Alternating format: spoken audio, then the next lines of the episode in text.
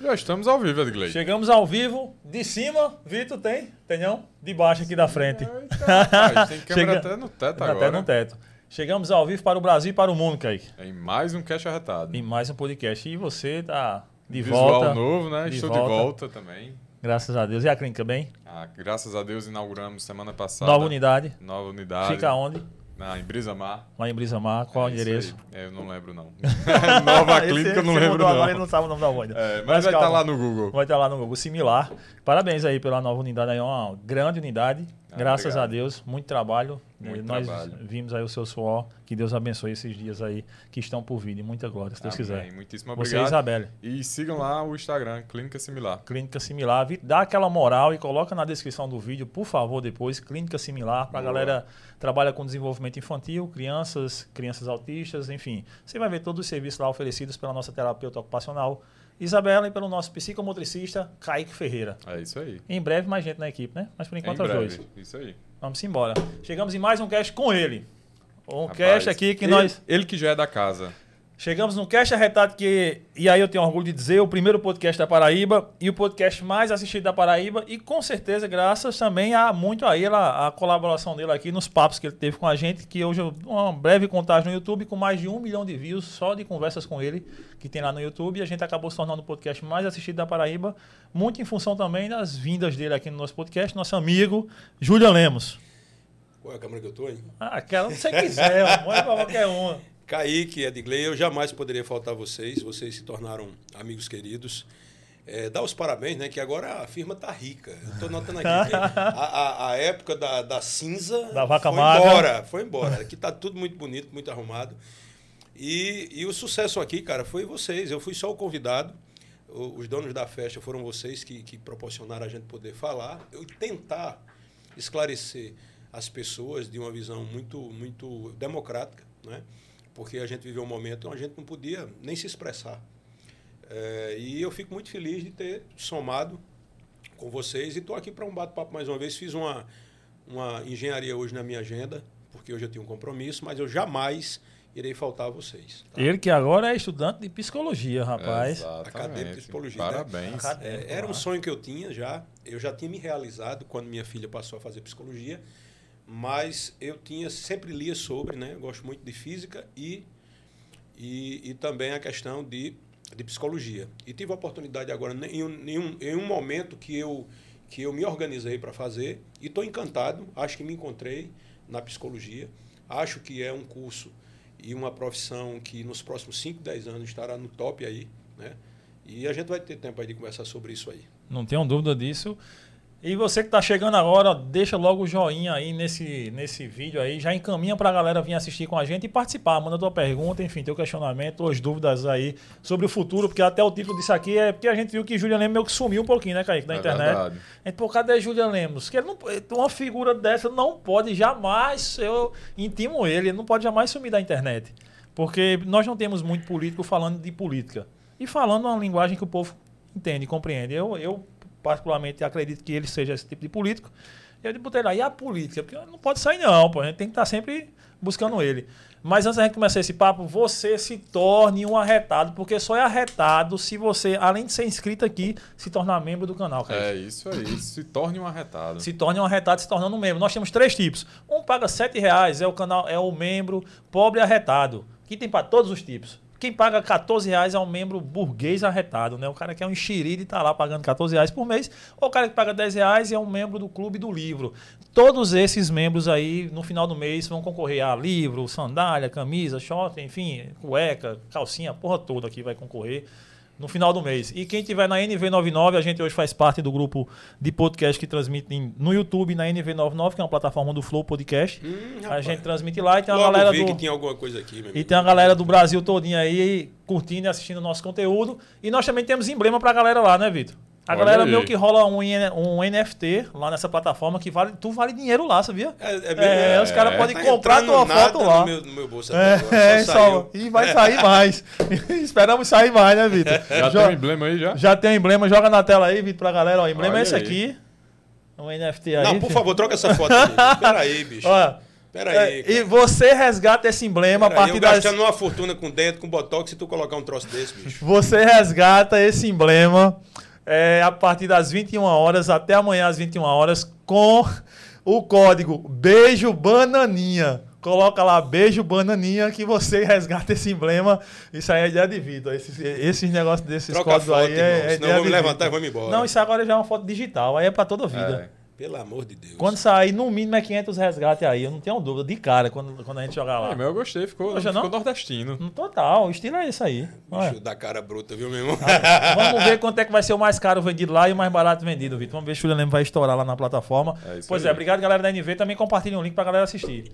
E vamos agora conversar um pouquinho. Julian, o que aconteceu pós-eleição? Depois que você veio aqui, a gente, você deu uma sumida. Foi o quê? Um higiene? O que é que aconteceu? Higiene mental? Cara, eu, eu, eu acho o seguinte, eu acho que tudo é cíclico na vida. É, eu entrei pela porta da frente e, independente do que pudesse acontecer, eu jamais iria retroceder naquilo que eu acreditava.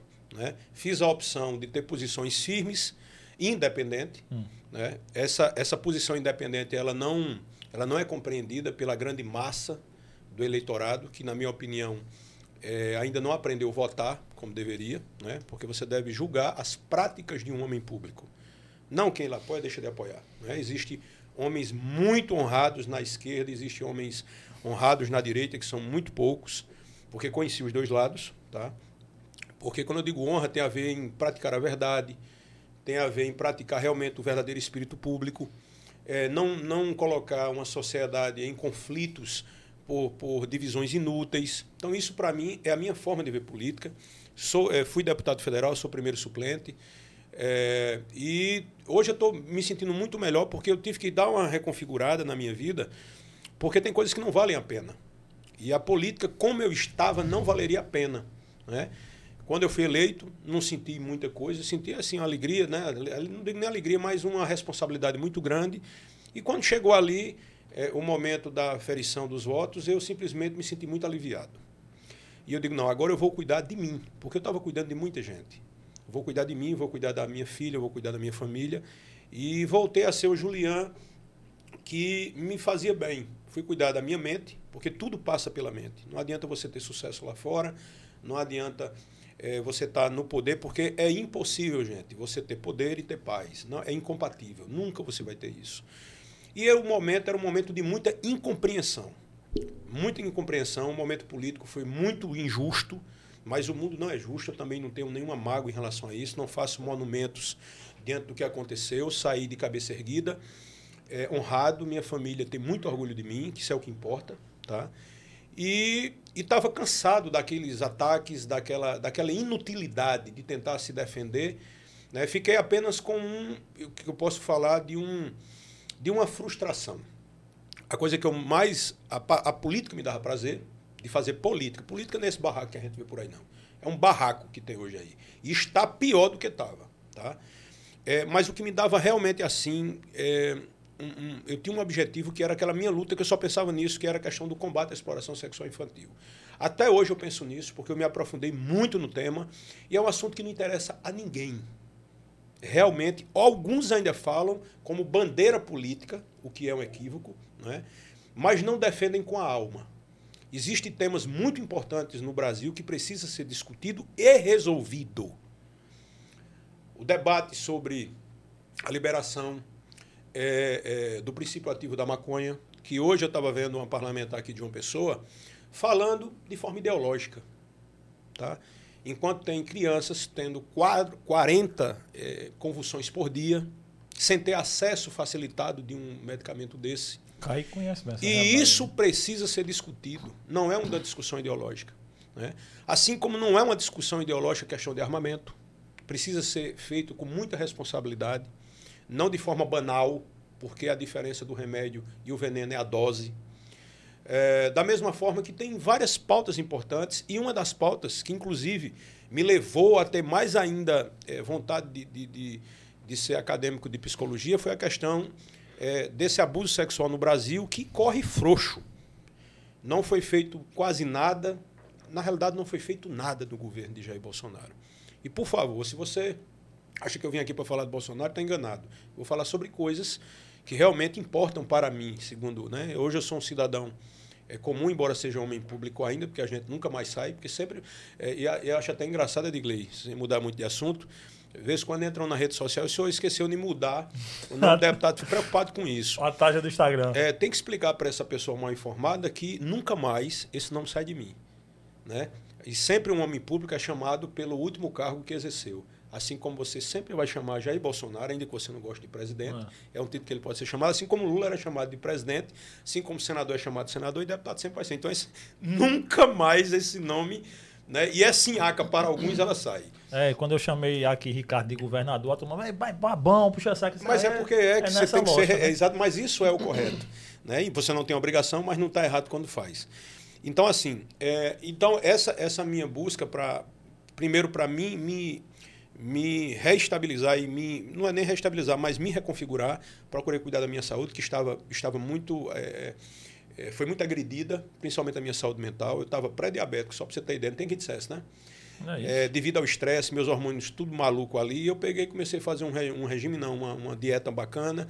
Estou dormindo muito bem, enfim, estou saudável como deveria ser. Tudo e a que política, não era antes. Exatamente, não discuto mais com ninguém, fiz uma sepsia no meu Instagram. Eu pedi hum. encarecidamente que todos os bolsonaristas desaparecessem de lá. Porque são pessoas, quando eu digo bolsonarista, não é, não se sinta agredido, você que é um cara que acredita. Que votou em Bolsonaro, por exemplo. Tem nada a ver. Né? E minha rede social, que tinha 200 mil pessoas, está com 303, cara. Olha que coisa. Né? Ou seja, tem alguém bloqueando alguém aí. É, e né? se você reparar lá, as curtidas tem 25 mil curtidas e tal. Então, assim, eu fiquei até surpreso, porque realmente eu era, eu era muito perseguido, existia assim um ataque muito, muito acirrado na minha rede social e que ficou provado isso aí, né? E, e saí de cabeça erguida, estou de cabeça erguida e espinha ereta. Show. E aí, Kaique? E o futuro, Júlia? Futuro a Deus pertence, para começar. Hum. Mas assim, é, política é destino. A gente não sabe o que vai acontecer. Nós tínhamos aí, então, há pouco tempo, um, um, um ex-presidente que tinha sido preso. Né? Hoje ele é presidente da República. E tínhamos um que arrotava, que não tinha no mundo quem tirasse ele de lá, não ser Deus, e realmente Deus tirou ele de lá. Porque eu acredito. Ele está uma coisa que ele falou certo, Bolsonaro, porque a Bíblia diz que quem tira e coloca as autoridades é, é, é Deus, é assim que eu acredito. E tirou ele de lá. E interessante que as pessoas diziam que, né, ele dizia só Deus tirava ele de lá, e aquela coisa toda, e realmente Lula foi eleito. E eu não sei que fé é essa que ela é muito seletiva. Quando é para dar certo para um lado, é Deus. Quando não é o capeta. Eu não entendo como é que o capeta bota um cabo numa presidência. Né? E é isso. Então, assim, é, esse, esse debate ele realmente me fez bem eu me afastar. Agora, todo mundo que fala comigo responde, sem exceção. Só não entra em brigas inúteis. É, exijo respeito, porque eu respeito todo mundo, em qualquer lugar. Né? Nunca tive. Não me sinto rejeitado na rua, pelo contrário. Eu estava em Campina Grande essa semana, fui ver meu pai, e eu fiquei na rua. Meu amigo, um carro sim, um carro não. Deputado, deputado, deputado. tamo junto. Tá, papai disse: espera aí, meu amigo. Esse negócio está desse jeito, eu tenho que estar tá desse jeito porque as pessoas passaram muitos a entender e compreender. Só para você ter ideia de inglês, ninguém foi mais atacado do que eu, por exemplo. Eu entendi, eu entendi que o momento de maior estabilidade é, para Paraíba seria a reeleição de João. Era todo dia os caras dizendo, está fazendo isso porque está se vendendo, porque vai ter um cargo. Cadê o cargo? Vai ser secretário. Ser secretário, né? Houve, cogitou-se sim a questão de ser secretário, foi até comentado, mas eu fiquei na minha e depois é, diziam que eu fazia crítica a Bolsonaro porque eu queria ser, tinha emprego de, de, Lula. Cadê o emprego de Lula? Então, vocês sempre foram enganados. Sempre foram enganados. Essa era a narrativa para que pudesse é, fomentar um juiz de valor a meu respeito. E, na realidade, um que não se vendeu fui eu. E nem se vendeu e nem levou nada para casa, né? A gente viu hoje aí quem estava querendo levar as coisas para casa. Menos pois é. E como está a sua relação hoje com o João Azevedo? Eu tive, inclusive, com o governador semana, semana retrasada. Né? Eu me dou muito bem com o governador João. Nunca fiz pedido para ele. Quando eu tive a primeira conversa, faz parte da política você é, conversar, mas sempre deixei ele muito tranquilo. Eu não quero estar em lugar por imposição, não, sabe? Você tipo, tem... tu nunca dissesse, João, vou lhe apoiar, mas eu quero um cargo. Se der errado aqui, minha candidatura. É porque não é meu estilo. Não é meu é estilo. Sabe que foi Agora, isso que disseram de você. Foi, sempre foi isso disseram, disseram, isso. E até tem, tem, tem pessoas que fazem isso. Tem. Todos fazem isso, né? É? E assim, se sair alguma coisa amanhã, deve ser porque eu, eu somei em alguma coisa, porque eu posso somar é, pelo menos que eu tenho notícia, nenhum deputado da base do governador João Azevedo fez pelo governo de, da Paraíba como eu fiz. Eu desconheço um no volume de investimentos que eu fiz E que, eu digo a você, ainda nos próximos um ano e meio, dois anos, vai estar sendo entregue equipamentos ainda. E outra coisa, cidades como Lucena, como Alagoa Grande, como João Pessoa, que tem ainda, que eu não sei onde é que está esse, esse viaduto, mas ele, eu, a parte do recurso entrou. O que era, me, me, que era de, do meu compromisso de campanha, o dinheiro está na conta da prefeitura, que é aquele viaduto ali entre Mangabeira e Valentina. Sim, tá eu lá. lembro, tu gravou É, até um vídeo lá. Exatamente, que tá lá cobrado do prefeito agora, né? Então assim, nunca um deputado fez aquilo, eu fiz. Tem muita coisa para ser entregue, é, cidade de Ingá, de Sapé, continuei mandando recursos, porque o deputado ainda tinha é, mais de 50 milhões para indicar final do ano. E é isso. Eu fiz o meu papel e o futuro a Deus pertence. Não, não, não tem como você projetar algo, dizer que vai deixar de ir, né? porque muitos são os planos que a gente faz, mas eu acredito que no final a resposta vem de Deus. Ô, ô Júlia, a gente já passou de mais de 100 dias aí de governo federal. Qual a sua análise em relação até agora? bem melhor do que o do Bolsonaro. Eu não tenho dúvida disso. Você vê, nós tínhamos um presidente. Aí é uma, é uma análise política. Né? Você não pode querer que eu faça análise segundo você está dizendo. É, quando eu digo segundo as Sim, pessoas, os sim, emocionais, sim, sim. né? Uhum. Que eu não tenho. Assim, cara, eu, eu tenho. Eu, realmente, assim, eu estou bem mais tranquilo, mas eu não tenho mais paciência para debater com ninguém que seja militante de lado nenhum. Agora eu converso, eu tenho, hoje eu estou tendo mais assim, é, mais a, a- a- eu não digo nem aproximação, mas as pessoas de, de centro-esquerda têm falado muito comigo. E eu tenho ficado muito simpatizante mesmo, porque as pessoas, elas, elas a esquerda, na minha opinião, ela tem mais coerência. Ela, ela tem mais, ela tem mais é, é- é coerência mesmo, sabe? Ela, ela defende aquilo e é até mais toleran- tolerante. E, e eu tenho que ser muito verdadeiro porque eu fazia sempre autocrítica. Eu, como uma pessoa que fui base do governo de Jair Bolsonaro, eu era muito autocrítico. E comigo mesmo. Eu, enquanto deputado, não foi à toa que eu fui eleito por duas vezes é, é, o mais bem avaliado da Paraíba e nos quatro anos fiquei entre os três mais bem avaliados. Então eu levava meu trabalho a sério. No governo de Lula, você vê, Bolsonaro, ele, o primeiro encontro que ele teve nos Estados Unidos, que teve até um- uma conversa de pé de orelha com Al Gore, lembra? Sim. Eu tive muita vergonha daquele papo. Al Gore chegou ali, né? Porque é um pessoal assim que o americano olha da gente de cima para baixo. É. E, e Bolsonaro, quando chegou naquela reunião, você pode pesquisar aí na internet, você vai ver isso, quando ele diz a Amazônia, nós tínhamos. Ele, ele praticamente ofereceu, cara. É como você tá ali com uma mulher bonita e oferecer pro cara.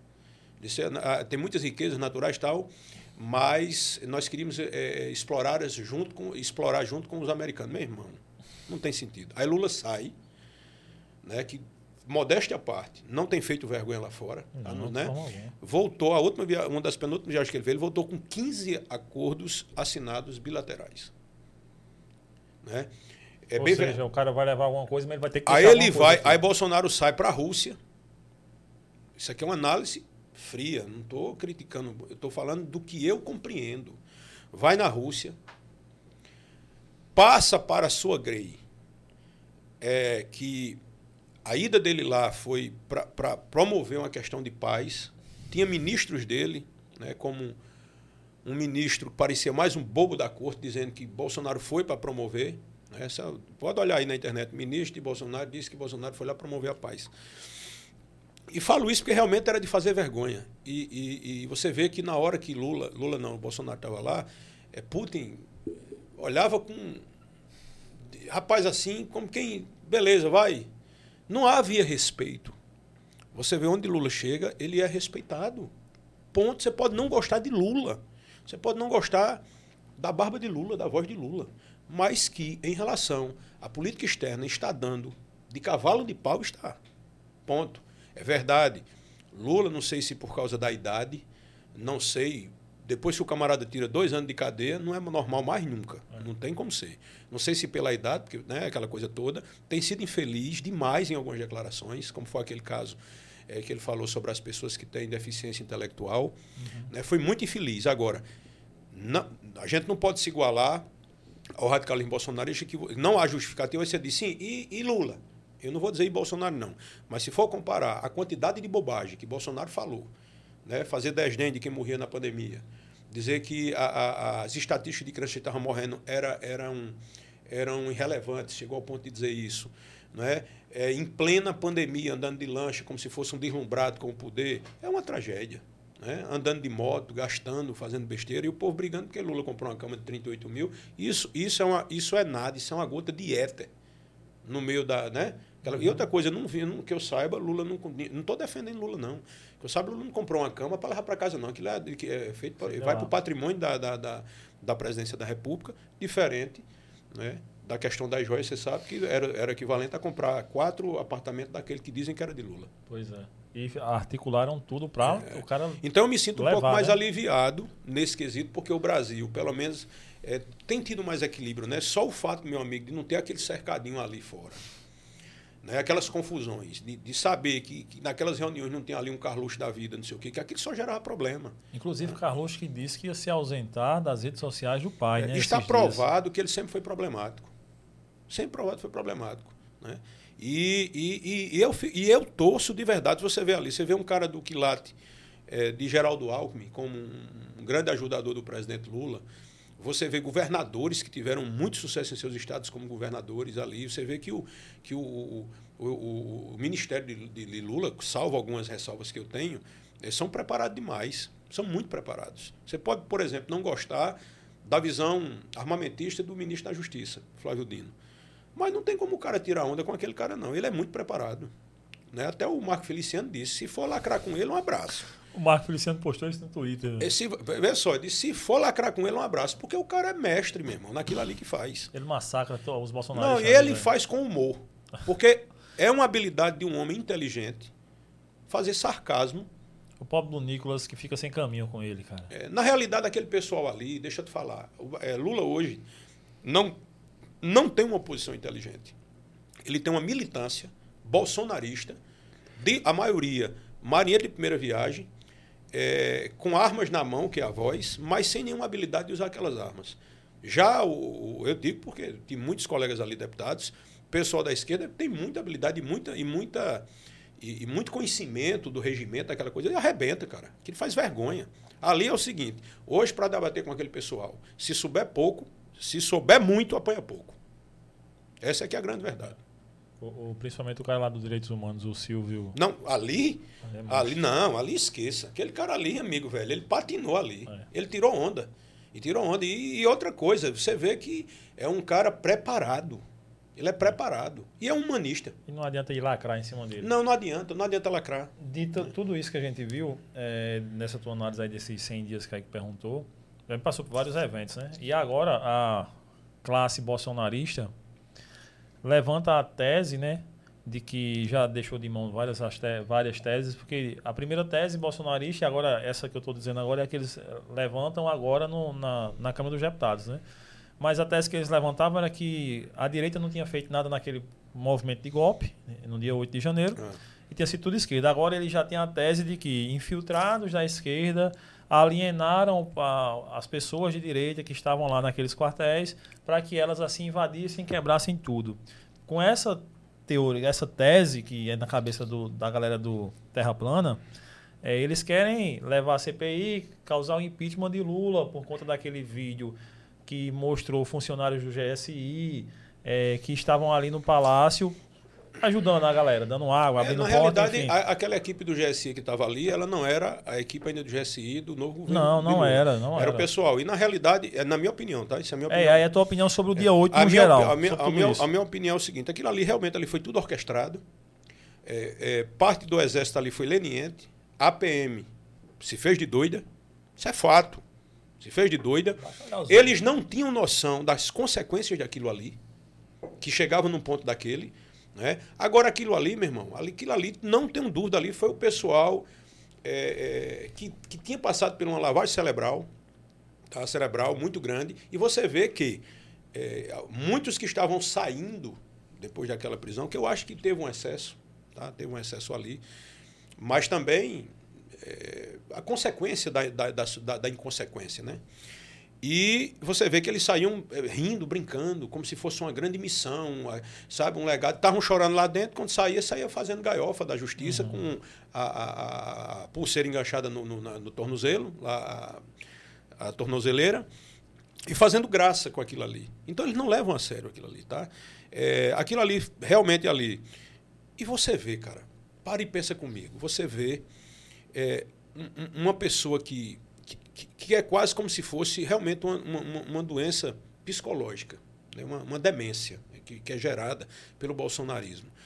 Você vê que é, após Bolsonaro deixar o Brasil como um verdadeiro covarde, ponto, não é uma palavra agressiva, é o que de fato aconteceu, foi para lá, não fez nada, com uma despesa absurda lá, voltou para cá e a turma acha que está tudo certo.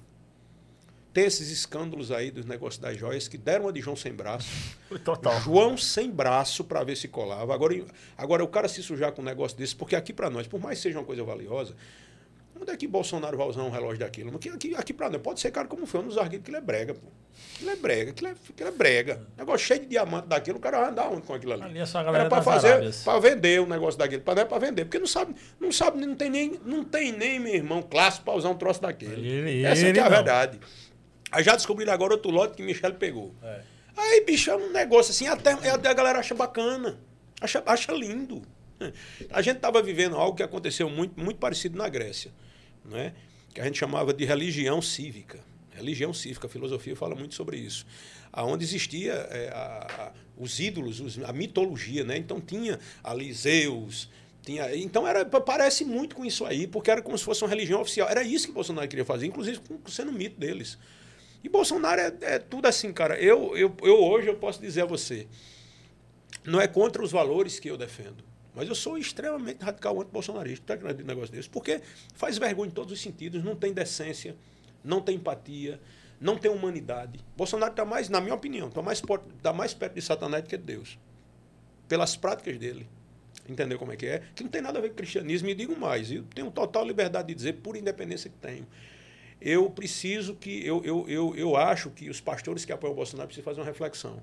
Porque não tem nada a ver com aquilo que é pregado dentro das igrejas. Dentro das igrejas pode estar certo, até ser, até ser. Mas aquilo que a palavra me ensinou, desde os meus 12 anos de idade, digo com total liberdade, aquilo não tem nada a ver com cristianismo. Não tem como. E eu, e eu vejo isso porque tem pastores muito sérios no Brasil. Tá? Isso aqui é uma crítica às pessoas que foram vendidas pela sua vaidade. E eu vi muito isso. Eu digo, eu não acredito. Eu convivi dentro do Congresso Nacional. Eu não acredito em nenhum pastor envolvido com política política. Nenhum. Eu não acredito em nenhum. Eu tive experiências muito, muito decepcionantes. E eu calado, preservei, mas assim, sem dar nomes. Só foi quatro anos. Que né, faz vergonha. Amantes do poder, amantes do dinheiro, alguns adúlteros. Precisa aqui, isso aqui a gente não tá, tá tem que estar tá dando os nomes. Uhum. Não existe isso aqui. Quem quiser isso aí, vá. Pesquisar. Você não é de Deus, peça a revelação a Deus. Pronto. É. Agora sim, eu, particularmente, não acredito em um. Em um. Sabe, vivi uma campanha. É uma coisa totalmente prostituída, cara. A diferença é que alguns acham que prostituição é só quando você faz sexo com alguém que você está pagando.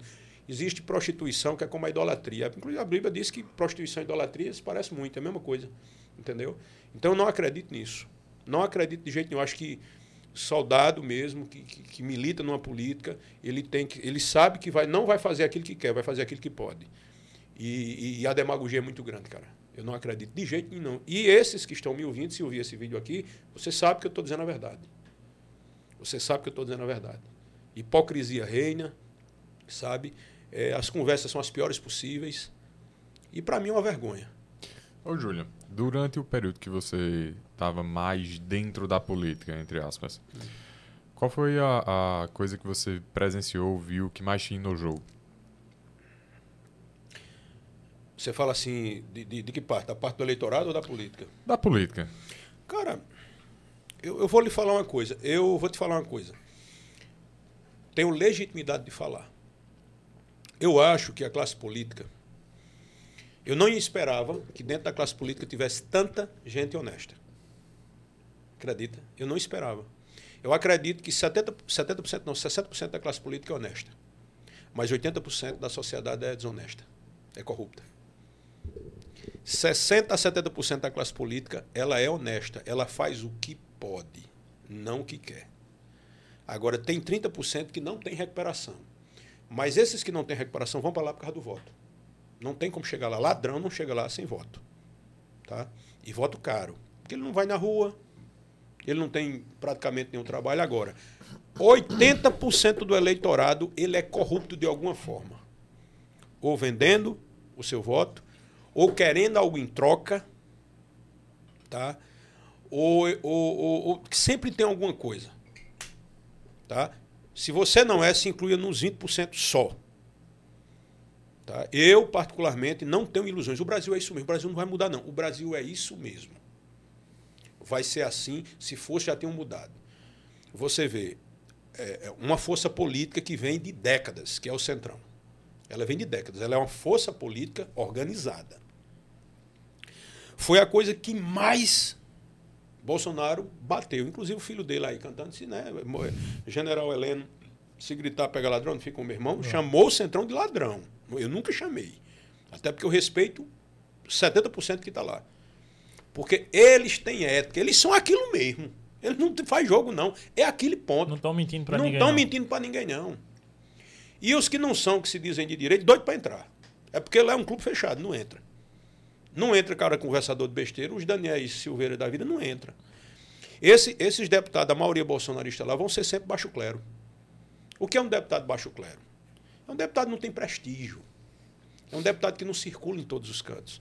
É um deputado que vive só no microfone falando arisia para a sua grei. Só isso. Ele precisa todo dia fazer um teatro para ser escutado. Mas ele não tem resultados a mostrar. Esse é o baixo clero. Era como Bolsonaro era baixo clero. Ele ia para o microfone, toma confusão, empurrava um, brigava com o outro, mas resultado mesmo não tinha. É incapaz de chegar e, rapaz, eu vou trabalhar aqui para resolver um problema aqui no hospital de câncer. Ele vai ter as emendas dele impositivas, que aí qualquer, qualquer mulambo tem, tá? que não tem nada de legal nisso. Alguns operam demais essas coisas. É, mas, assim, vão ser baixo clero porque jamais vão ter a habilidade de chegar no Ministério da Justiça, resolver uma bronca, entendeu, Edgley? Não vão conseguir, não vão chegar, não tem prestígio chegar no ministro para resolver, porque não tem. Então, eles vivem disso, de palco. Então, são deputados classistas não conseguem ter articulação política, nem tem prestígio em Brasília. Então lá você deu um mandato a ele, mas não resolve nada. Julian Lemos foi um dos caras mais perseguidos no governo Bolsonaro. Não tinha um ministério que eu fosse para um filho não chegar e botar a mão. Emendas, como eu tinha, eu recebi devido às votações importantes, você tem recursos que é totalmente natural. Eu mesmo, se eu pudesse ter arranjado um bilhão aqui para o meu estado, eu puxava para cá, não ia lá para cá, não tem nenhum onde botar esse dinheiro. Né? Mas o que é que acontece? Eu consegui 25 milhões logo no primeiro semestre de Bolsonaro. Eduardo Bolsonaro foi até o ministro Ramos. O cara mais fraco da galáxia que eu já vi foi um general. Eu, tá, bicho? Eu não troco um cabo da polícia pelo general daquele, chamado general. Como é o nome dele que eu falei? Ramos. Ramos. Eu sou mil vezes um cabo da polícia do que um cabo daquele. Fraco. E Eduardo foi lá e tirou 25 milhões que eu ia trazer aqui para o Hospital de Câncer de, de, de Campina Grande, o, ia ser o daqui, né, de João Pessoa, já tinha ido lá, feito a visita e tal, na hora de indicar, porque tem, uma, tem uma, uma, relação lá dos deputados. Se tiver na lixa vermelha, um abraço, negão. Você está na, na, na, na, sombra. Os deputados que são base. É natural. Se o cara não é base, vai pegar. E eu consegui, ele tirou. Eduardo Bolsonaro tirou. E eu só recebi um milhão e meio e mandei para o hospital é, da FAP em Campina Grande. Que era 20, 25 que era 25 milhões. milhões um milhão e meio. Um milhão e meio por misericórdia. Então, esse foi o legado de Eduardo Bolsonaro aqui. Bolsonaro é um cara, ele não partiu para dar no cara, foi? Pronto. Se eu tivesse ali, negão, esses 25 milhões eu tinha tirado dele de outro jeito agora. Entendeu? Porque não tem, cara. Então, assim, é, eu fui muito pensando, não consegui ser deputado que eu queria, mas mesmo assim, marcas. Olha só, maior investimento da história de segurança pública aqui, maior investimento no combate à pedofilia, que eu fiz o primeiro núcleo. É, tomógrafo no Edson Ramalho, valores mais de 3 milhões lá para o Hospital da FAP em Campina. Fiz um trabalho fantástico né? sem parecia que era inimigo mortal.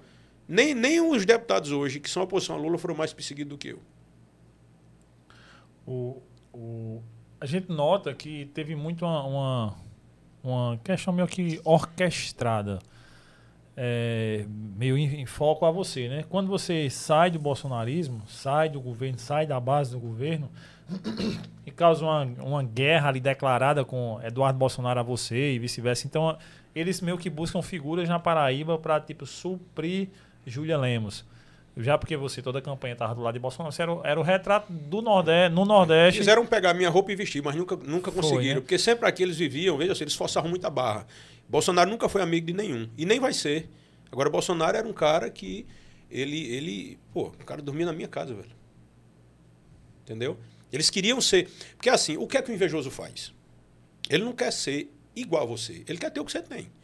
Então, muitos deputados, inclusive estaduais aqui, né, eu fui atacado por todo mundo da direita aqui.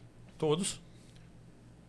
Cara, não quero citar nomes, porque eles não têm o meu respeito. Mas assim, nem minha admiração nem nada. Tem o merecimento, né? Porque assim, você venceu a eleição, você tem seu merecimento, seja com, com ou sem escrúpulo. Mas você não venceu a eleição? Pronto. É, tinha, tinha deputado estadual aqui que não suportava o fato de ser deputado federal e ele estadual. Então ele fazia por onde me atacar. Não tinha qualquer coisa na vida pessoal. A minha vida é, pessoal, a minha família, minha esposa foi atacada com fake news, porque era tudo sincronizado. Eles faziam questão de me atacar no pessoal, para que eu perdesse a cabeça, entendeu? Eu só, eu só fazia me defender. Só que, também não vou citar nomes, criaram um monstro. E logo, logo vão saber quem é o um monstro. Entendeu? Porque eu era um cara democrata. Você vê, eu dei a mão. Quem foi que lançou, por exemplo, Nilvan, prefeito de João Pessoa? Eu. Quem foi que lançou o pastor Sérgio, prefeito de João Pessoa? Eu. Prova que eu estou mentindo? Quem foi que deu a mão aqui a, a outros parlamentares, inclusive um, um, deputado estadual que foi eleito aqui depois? Diga, vai dar, não, não, deixa eu te falar, não, não. É, eu dei a mão a todos. A Bolinha em Campina Grande. Sim. Bora ver. Bolinha foi vice de Pedro, né? Bora ver. Não, Bolinha não. foi vice de Pedro, não. De Nilvan. Vamos, Sim, Nilvan, vamos Nilvan, ver. Nilvan. Vamos ver se, se haverá reciprocidade por parte agora dos outros. Eu sou um cara que deixei saudade, pode até não falar. Mas nenhum filho da mãe desse tem tanto assim para dizer a meu respeito. Agora, sabe assim, morram gordos com esse poder que vocês têm. Porque vocês podem ter isso que é efêmero, viu? Isso já já não está mais não. Pode ser um mandato, pode ser dois, não vai ter mais. Agora, a paz que eu tenho, que eu durmo, nenhum tem. Entendeu? Eles não suportavam aquilo ali. E não era amor Bolsonaro, não, que nenhum ama Bolsonaro, não, cara. É, uma, é realmente uma forma de surfar. Por exemplo, ah, Julia surfou em Bolsonaro. Todo mundo sabe da minha história. O cara que disse que eu surfei em Bolsonaro, ele é burro. Burro. Eu surfei em um cara que era uma probabilidade em 2015. Aqui, Nilvan é segurado. Na, no, e eu vou, quer que eu seja sincero a você? Nilvan nem precisava, cara. Fazer esse papel dele em relação a Bolsonaro. Precisava não. Não precisava, não, que Nilvan ele conseguia puxar. E não fique nervoso, não, viu, Nilvan? Estou falando a verdade aqui que, por mais que eu tenha diferenças com você, é, eu tenho que dar valor ao seu, a, a, o seu eleitorado. Né? Por exemplo, Nilvan tem, ele tem voto de gente da esquerda. Tem. Ele tem. As pessoas, tem gostam, as pessoas gostam de Nilvan. Ele tem voto no sertão, tem voto Aí ele pegou aquele lance ali de Bolsonaro. Né? Outro camarada que não precisava de Bolsonaro para nada. Valber.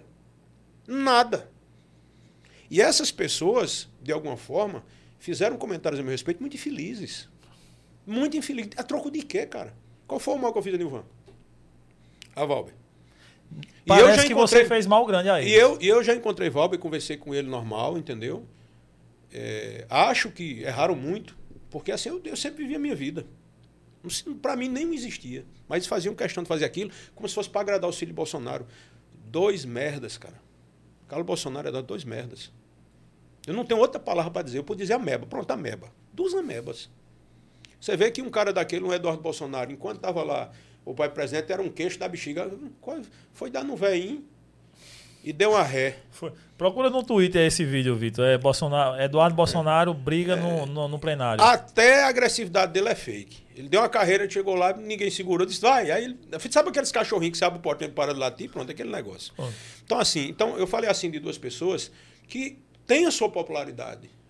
Ivan se comunica muito bem e tal, tal discordar dele não quer dizer que eu tenha que desmerecê-lo. Tá? Valber tem. O mandato dele foi muito bem votado. É. Não precisava daquilo. Eu, Julian, é, infelizmente, fui muito injustiçado. Veio gente de outro estado falar mal de mim, mentir a meu respeito, e todos batiam palmo e riam, cara. Todos me conheciam. Mágoa nenhuma. Só não acredito em nenhum.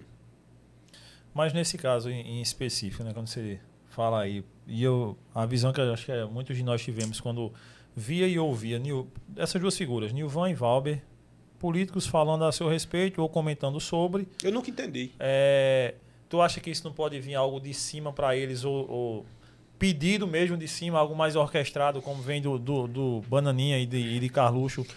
Cara, poderia vir, poderia vir, porque eles são muito baixos. Porque eu, eu não Assim, entendo sabe a necessidade que eles Não, tinham não, não de, tinha de necessidade, tirar cara. voto seu. Cara, deixa eu te falar. É- é- eu acho que era um incômodo. Era um incômodo. Por exemplo, eu só fiz. Pronto, De- de- eu, de você eu, ter se eu, desgarrado? Eu, eu, por exemplo, eu só fiz bem a Nilvan. Nunca fiz mal a Nilvan. Só fiz bem. Tá? Eu me lembro que foi, não foi fácil, não. Eu fui até falar com o dono da TV é, é, Record, pô. Conversei com o Nilvan. Eu, gost, eu gostava muito de Nilvan. Devido à, à postura dele, fiquei muito decepcionado. E ele sabe que eu tenho razão de falar. Não tem como um camarada desse não reconhecer. Isso é muita falta de caráter.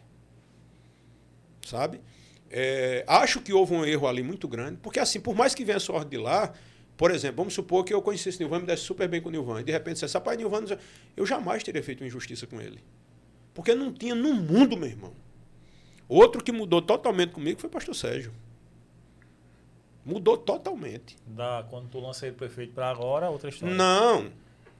Rapaz, depois de uma conversa que ele teve com o Carlos Bolsonaro, com o Eduardo Bolsonaro, ele mudou totalmente. Decepção não mata. Senão eu estava morto. Não mata. Mas assim, Tu não esperava isso dele, não. ele é pastor, cara. Vou botar assim, tu, tu até esperava e aceitava de Nilvan e de Valder. Não, não, não, não. Eu sou indiferente. Quer que eu seja verdadeiro? Eu sou indiferente. Eu não tenho nutro nenhum sentimento ruim em relação a Valber ou Nilvan. Eu simplesmente não, não, não, nunca entendi. Em relação a pastor Sérgio, ele é de Deus, cara. Tu entende? Ele não é de Deus? Ele diz, né? É, ele me conhece. Ele sabe o que eu fiz. Entendeu? Por isso que eu não acredito em nenhum pastor com política. Entendi. Porque corrupção, para mim, não é só grana, não, viu? Corrupção moral. É isso aqui também, né? Corrupção moral é quando você deixa o cara comer tua moral. E não adianta falar grosso, não, viu? Porque qualquer um desse, eu sento para conversar aqui. Porque hoje eu estou sem as amarras de um mandato. Porque enquanto a gente tem mandato, a gente tem a responsabilidade de não pegar o poder que a gente tem, que deram a gente, para a gente estar usando essa força para estar futricando ninguém. Mas assim, é, eu nunca entendi esses ataques à minha pessoa. Tô bem. Se acharam que eu estava morto, tô melhor do que qualquer um desses. Pode ter certeza. Eu acho que a galera, muita gente pensou dessa galera, né, que bateu, quando tu, pá, cadê Júlia Leme? Só treinando, pegando uma praia com a mulher, indo no hotel com a mulher e tal, não sei o quê. Porra, Júlia Leme deve estar depressiva, deve estar não sei o quê, não sei o quê, de nada tu aparece. Estudando, tô aqui, pá. Não, rapaz, assim, na realidade. Acho que essa galera quebrou muita na, cara. Na realidade, o Bolsonaro. Não, se esperar que eu estava morto, tá enganado. Tá muito enganado. Sempre fui organizado, viu? Eu sempre fui organizado. Eu vivia melhor financeiramente antes de ser deputado. Muito melhor. Eu como, depu- eu, como deputado, eu não fiz uma viagem internacional. Antes de ser deputado, tem até as bandeirinhas que eu tenho no meu Instagram. É, eu vi já. 18 países eu tinha. Eu até fiquei pensando, será que ele foi como deputado? Não, foi nada, foi tudinho? nada. Eu não, tinha, eu não tinha condições, não. Porque, como deputado, você tem que ser franciscano. Não, e meio que podia ir. Tem que ser mentiroso, tem que ser franciscano. Não, é, mas não, mas ei, pode não, pode não, pode não. É, eu, eu, eu sempre tive uma vida muito organizada, tá? É, nunca fui de, de, de, de, de- de futilidades. Vivo bem, me alimento bem, minha família tem dignidade, mas eu não vivo dando história, nunca dei, porque eu não gosto, não é meu estilo. Agora eu vivo bem. Se o cara vive miseravelmente pela mente, né, mente a, a- a pobreza está na mente, não, tá, não é porque você. Humildade tem nada a ver com ter grana. Humildade é outra coisa diferente. Existem reis humildes e mendigos orgulhosos. Tá? Mas assim, é, é isso. Eu, eu, eu não, não, não quero entrar em polêmica. Eu estou fazendo aqui um. Não é desabafo. Tá? Não quero estar discutindo com ninguém. Eu tô, eu tô em paz. Não, não falei mal aqui de ninguém. Se me agredir, vai ter resposta. Tá? Porque, infelizmente, assim, volto a dizer, dou os parabéns aqui pela votação que Valber teve. Acho que ele jamais deveria ter entrado nessa. Porque gostava muito dele. Cara que eu sempre prestigiei muito. Nilvan, dentro da minha casa. E pastor Sérgio era o meu pastor, cara. Meu pastor. Esse A dece- decepção que eu tive é fora do comum. Porque se um dia ele foi para a transição, foi porque eu levei. Ele botou os pés na transição porque eu levei. Tá? Naquela equipe ali, quando ele entra no governo, quando ele dá as 50 caras, nomes era para ser levado para a transição de todo o governo. Eu levei cinco. Um deles foi o pastor Sérgio. Para mim, a maior decepção do mundo. quem foi os outros quatro? Não acredito nele como político. Hein? Os outros quatro que tu levou. Eu levei Tássio, que houve um ataque da direita muito. Tássio é um que foi secretário de Ricardo no tempo, mas Tássio tem nada a ver de esquerda, que Tássio é um cara, é um gênio. Ele é um gênio, foi responsável pelo superávit do governo de Ricardo. Ele, e venderam a história para Carlos Bolsonaro, aquele pombaleza, que ele era comunista, porque tu não é comunista, né? A o mundo é dividido entre comunistas e bolsonaristas. Se você não é bolsonarista, é comunista. É vermelho. Tem nada a ver com isso. E, e, e Tássio era um cara que estava ajudando bastante o Ministério da, e foi tirado, né? Porque entrou a confusão aqui, aquela confusão que não tinha que aguentasse. Levei Dr. Carlson, que é um advogado meu, que é bacana você ter um currículo também que estava na transição. Né? É, levei outro advogado é, é, eleitoral, enfim, foram cinco pessoas. E eu, né? E pronto. E sempre eu nunca tive. Nunca O pastor fechei- Sérgio chegou a te agradecer alguma vez por tudo isso? ele nunca chegou nem a conversar comigo mais. Entendeu? Não acredito nele como político. De forma nenhuma. E não adianta, não adianta. E não é mágoa, não. É o fato de não acreditar nele. Eu acho ele muito fraco. Pode ficar com raiva de mim a igreja, não estou preocupado, não. Não preciso da igreja para viver. Entendeu? Agora não foi, não foi, não foi é, conduta de um homem justo. Tá? Não foi, ele não foi correto comigo. Ele que eu acho que será candidato a prefeito de uma pessoa, né? É, não sei por que legenda. É, esse é um problema, né? Que a- acho que a. Existem. É porque é pancada você de direita, né? Por exemplo, aí você engloba todo mundo. Não é para englobar todo mundo. Existem os bolsonaristas. Por exemplo, no lado bolsonarista tem Nilvan, né? Nilvan e ele. E pastor Sérgio. Aí não sei porque legenda eles vão dividir voto aí para ser candidato, né? É, na assim, é, na direita eu aí vem alguém, deve vir alguém do eles dois, PSDB, né? né? O Rui ou o Pedro. Não sei como é que vai se portar aí o PSDB. Rapaz, é o seguinte: o único que tem estabilidade e habilidade política para se opor a um prefeito como Cícero hoje, que tem a máquina, tem tudo, é Rui. O restante vai fazer barulho, vai dançar de novo. Pode juntar tudinho que Inclusive, pede. o Valber tá até migrando para Cabedelo, acho que muito por conta disso. Já tá é, conversa já e, e já Olha, publicamente já foi Bolsonaro não isso. saiu do, do jogo. Esse bafafá metade vai morrer no meio do caminho. Você vai ver ainda. Você vai ver ainda. Camarada omitiu o nome de Bolsonaro não vai demorar muito tempo, não. Porque isso vai, vai- assim, vai diminuindo. O governo de Lula, muita coisa vai dar certo, tá? Porque eles são habilidosos. Eu não estou dizendo que são santos, mas são habilidosos. E a gente não pode misturar governo com as pautas que ele defende. Né? A, a esquerda, a centro-esquerda, tem uma visão sobre a questão da cannabis, por exemplo, tem a questão do aborto, que compreende, tem uma visão, não é que tem que matar, não, é tem que entende diferente. É uma visão que tem que ir para o debate.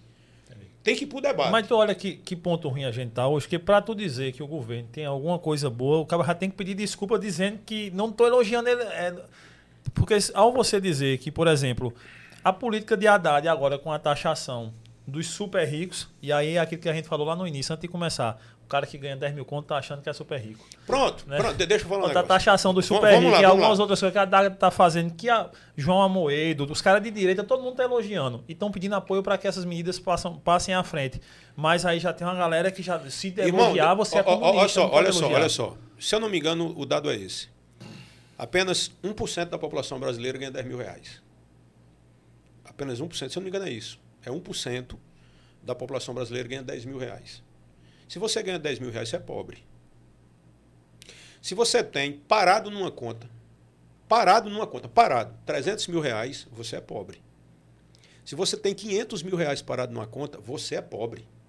Se você um milhão. tem- pobre. Você não é miserável, mas você é pobre. E quem tem um milhão na conta sabe o que eu estou dizendo.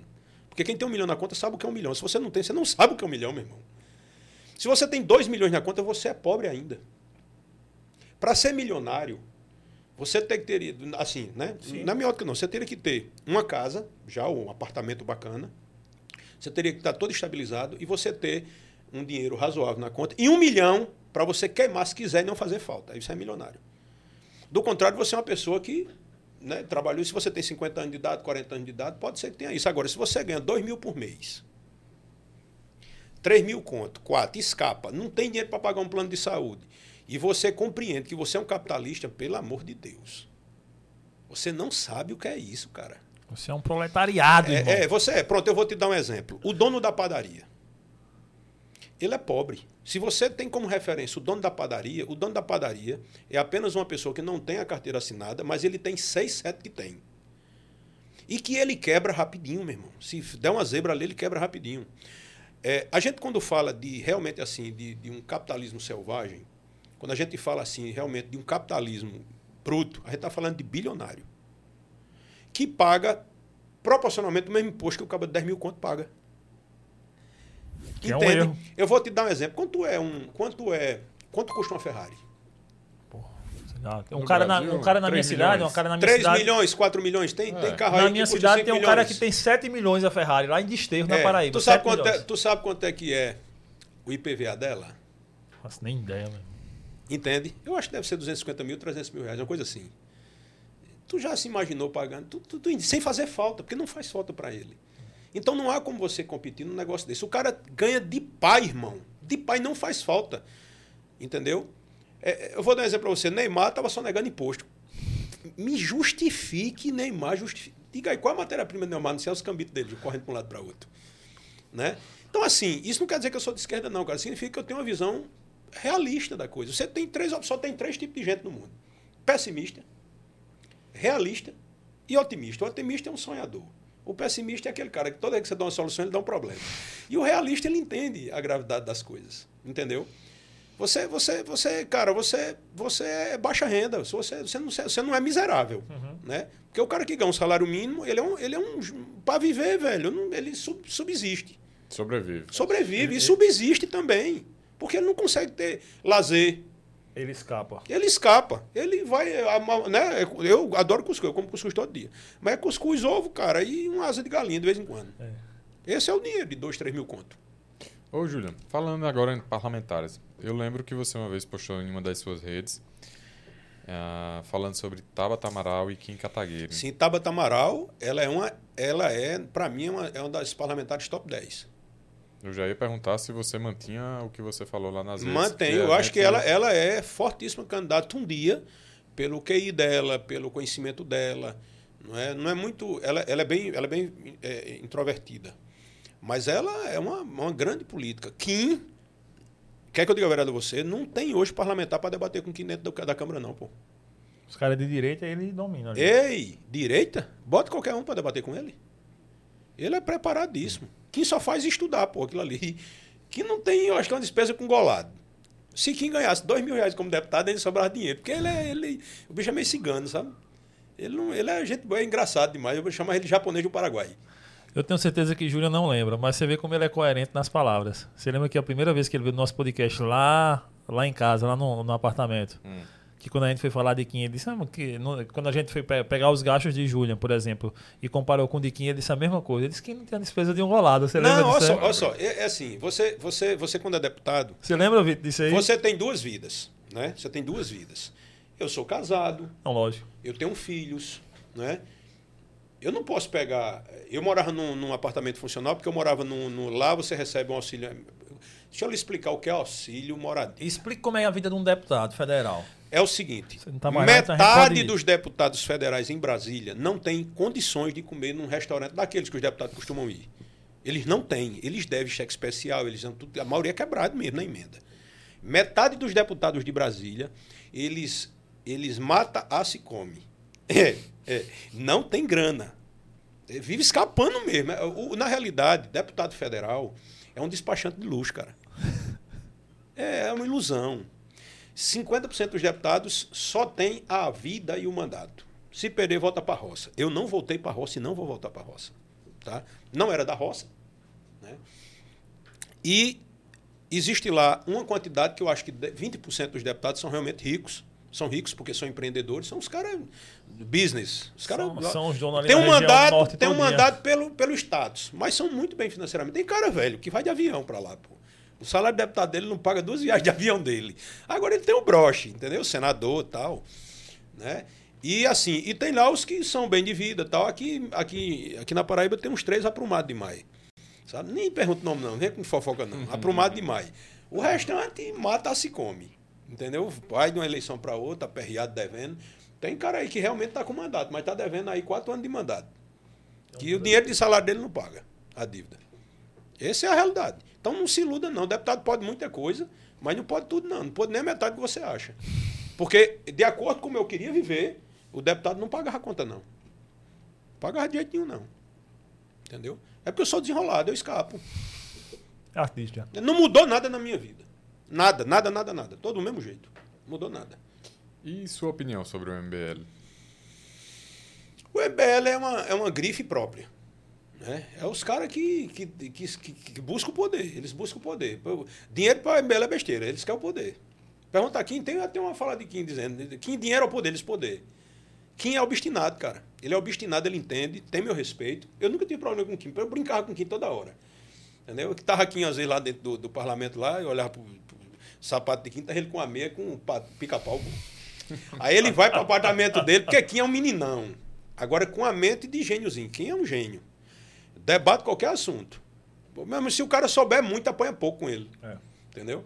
E, e quem ele estuda aquilo ali. Eu vi deputados já, Raposa Velha, tudo dizendo, esse menino é demais. Tá? E ele é desenrolado. Quem ele é bom de. de, de ele vai pegar um bocado de bestão ali que não sabe de nada. Então Aquele, aqueles bolsonaristas ali, não tem um que chegue perto de Kim, não. Ele come tudo em vivo. Eduardo Bolsonaro não aguenta cinco minutos de pé com Kim no microfone.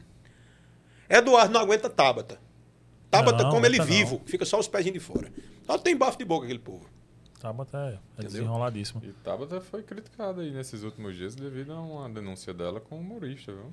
É. Não sei se vocês acompanharam. Humorista isso. de quê? Não vi não. Qual era de quê? Não, é, acho que foi um lance. Enfim, foi alguma piada, né? Foi, alguma piada. Ela fez ela, uma piada, foi? Não, um humorista e ela meio que denunciou o cara como. Pô, não, eu não vou saber se foi homofobia, se é, foi racismo, não sei, não sei qual foi o teor, é, não. Tabata, ela, ela, ela é bem certinha, sabe? Ela é muito, ela é muito caxias. É porque, não sei se é disso, mas tem uma agenda, não é é uma piada, Vitor pegou o termo ali, é uma piada capacitista. O que significa Meu isso? Meu amigo, lembra aí que eu tô sem barriga, tô malhando pra ficar sem barriga. Essa câmera tá errada, bicho. Como é que tá ali? Não, não pelo amor de Deus. Você deu sorte que a de cima tá desligado. Não, peraí, ó, peitoralzão aqui. Ligar. é, né, nisso aí, já saindo um pouco do foco dos deputados, mas em termos de governo. Várias políticas que foram tomadas de Lula, né? A gente viveu uma política que você estava lá com a política armamentista. Você é um cara armamentista, Sim, todo mundo sou. sabe, você sempre falou isso, mas eu considero você, como Kaique, como o próprio Alisson, que veio com você aqui uma vez, como eu sou também, só que eu não, eu não, não quero ter, enfim, mas armamentistas conscientes. Que é aquele cara, que acho que vocês são assim, que entendem que a pessoa pode ter uma arma a partir do momento de que ela tenha condições é, é, psicológicas, físicas, enfim, todas as condições que possibilitem ela ter uma arma e não 200 armas e não um arsenal que não seja regulado por alguém, por alguma coisa. Eu, eu acredito que vocês pensam assim. Quando entra o novo governo de Lula, Flávio Dino chega com uma política e diz assim: opa, peraí, como é que funcionou a política armamentista? Não, tava de bolo. Tinha, de bolo, de tinha muita gente, não tem nenhuma. Bolsonaro. E aí os, os bolsonaristas não compreendem que Bolsonaro não deixou nada regulamentado. Bolsonaro não deixou legado nenhum de arma, pelo contrário, Bolsonaro fez mais mal a armamentista. Qualquer armamentista, qualquer pessoa. Olha, é o seguinte, eu não estou falando aqui para fanático. Eu quero que fanático se lasque dentro da ignorância dele. Todo fanático tem que se lascar na ignorância dele. Seja de camisa vermelha ou de verde amarela. Ou nu. Não interessa. É. O fanático é uma pessoa antissocial. Não dá para conversar com fanático. Conversar com fanático é como jogar um jogo de dama um xadrez com pombo. Ele vai derrubar as peças, cagar o tabuleiro e vai sair com o peito estufado. Não dá para falar com ele. Qualquer fanático. Entendeu? Gostei da referência. Então, assim, então o que é que acontece? Já chegou um aqui no chat, ó. O Felipe já mandou aqui, aí, ex-deputado, não conseguiu nenhuma secretaria no Estado, né? Eu posso ser chamado é de ex, eu posso ser chamado de ex-deputado. Eu fui deputado e esse cidadão foi o quê? Ele foi o quê? Quando você chegar onde eu cheguei, você venha conversar comigo. Você não tem resultado a mostrar. Ponto. Já chegou onde eu cheguei, pai? Não. Cale-se. Tem moral de nada. Reme um pouquinho mais. É, não tem nada, cara. Quem mandou pergunta, daqui a pouco a gente dá uma, uma, uma repaginada geral. Foi vereador, aqui. foi presidente de SAB? Entendeu? Eu vou morrer e quando eu morrer, doutor, vai estar lá, ex-deputado federal. E aí, chama? Mas voltando aqui, e nessa nova política do, do ministro Flávio Dino, do governo, né, Lula, que ele diz que, não, quero entender, quem tem arma no Brasil? Então vamos recadastrar todas e vamos ver quem tem condição de ter ou não, enfim, vamos regulamentar o posse e aporte da, de arma. Não sei se os termos são esses aí, Kaique, você que sabe mais, enfim. É, como é que tu acha dessa nova política? Olha só, eu não, eu não tenho dúvida que no Brasil, devido a a, a, falta de articulação política, má vontade e incompetência de Jair Bolsonaro, ele não regulamentou isso, através que ele tinha base para isso. O presidente da Câmara seria um cara é, que iria é, facilitar esse, esse negócio. Quando eu digo isso, porque ele compreende a necessidade. Não houve habilidade, não deu prioridade a isso e deixou decreto. Decreto e um papel melado e um gato molhado numa chuva é a mesma coisa. Só bastava entrar e a canetada tirava. Então, ele prejudicou porque houve excessos. Tá? Quando eu digo excesso, é porque com certeza teve. Aquele cara que pegou. É, acabou um jogo de sinuca matando todo mundo, lembra? Uhum. Aquele cara ali era caco, cara. Onde é que, um, que teste psicológico aquele cara fez? Aquela deputada? Casambelli? Sim. Não, não tem condições. É, então não faz sentido. Então tinha muita maracutaia? Tinha. O Brasil é o país que os camaradas vendem vacina para câncer. O Brasil é o país que o povo. É, é, é, é só uma analogia ou escuta, escuta só. O Brasil é o país que, em plena catástrofe, as pessoas vendem água mineral com 400% de ágio. Aqui ninguém tem pena de ninguém, meu irmão.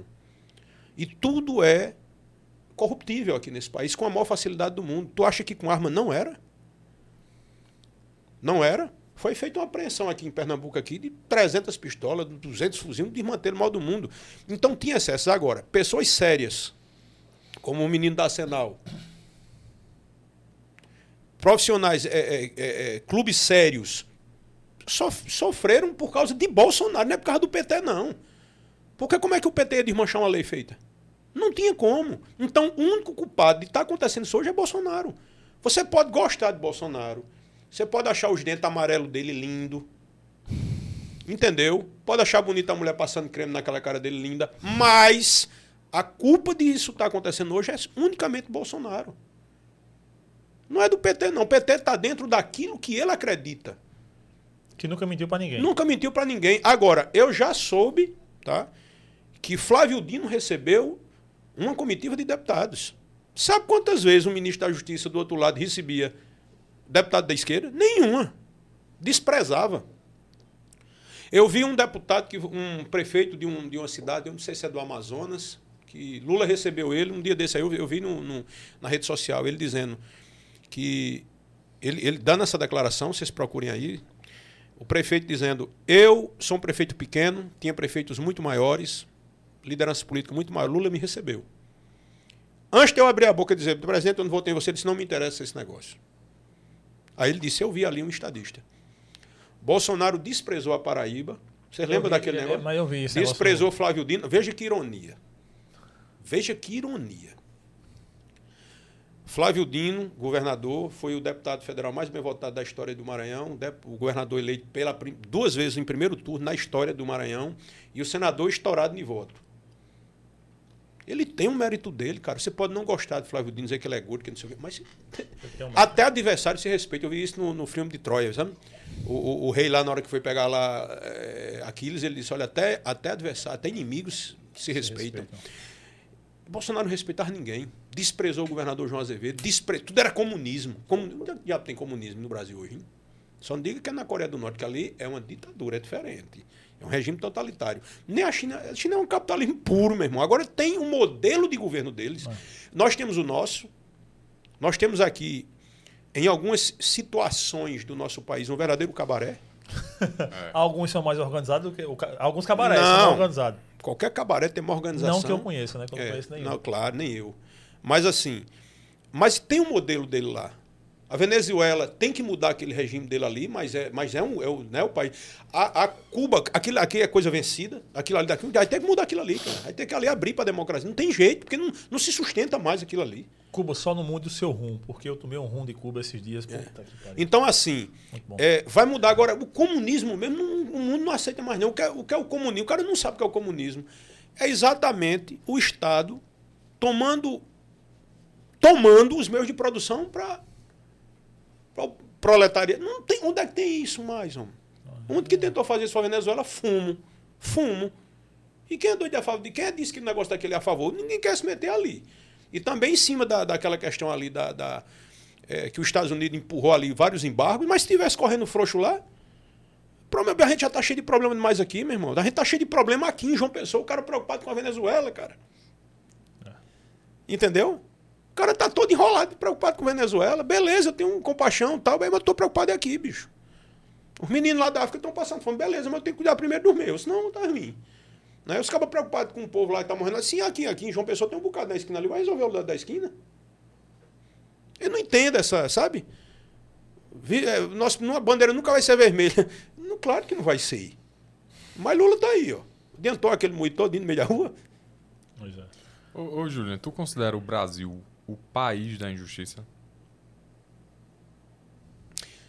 Você fala em que. Em, você fala o que em relação a. Porque tem tanta injustiça aqui, cara. É, impunidade. impunidade. Não, impunidade é. Impunidade é. Eu não posso admitir que um camarada que estupra uma criança, abuse de uma criança, tenha seis anos de cadeia, oito, sai por bom comportamento. O, o, o, o mal gerado na pessoa, a pena não é compatível. Nós temos aqui um Código Penal de 1960 e bote força para lá. Pronto, imunidade parlamentar. Devia ser unicamente para opiniões. Que não seja racismo,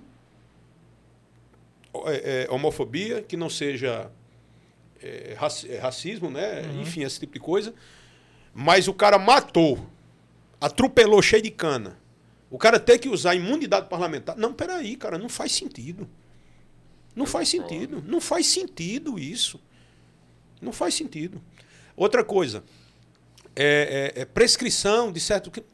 Crime é crime, cara. Né? Então as pessoas contam com isso aí. Tu é a favor da prisão perpétua? Sou.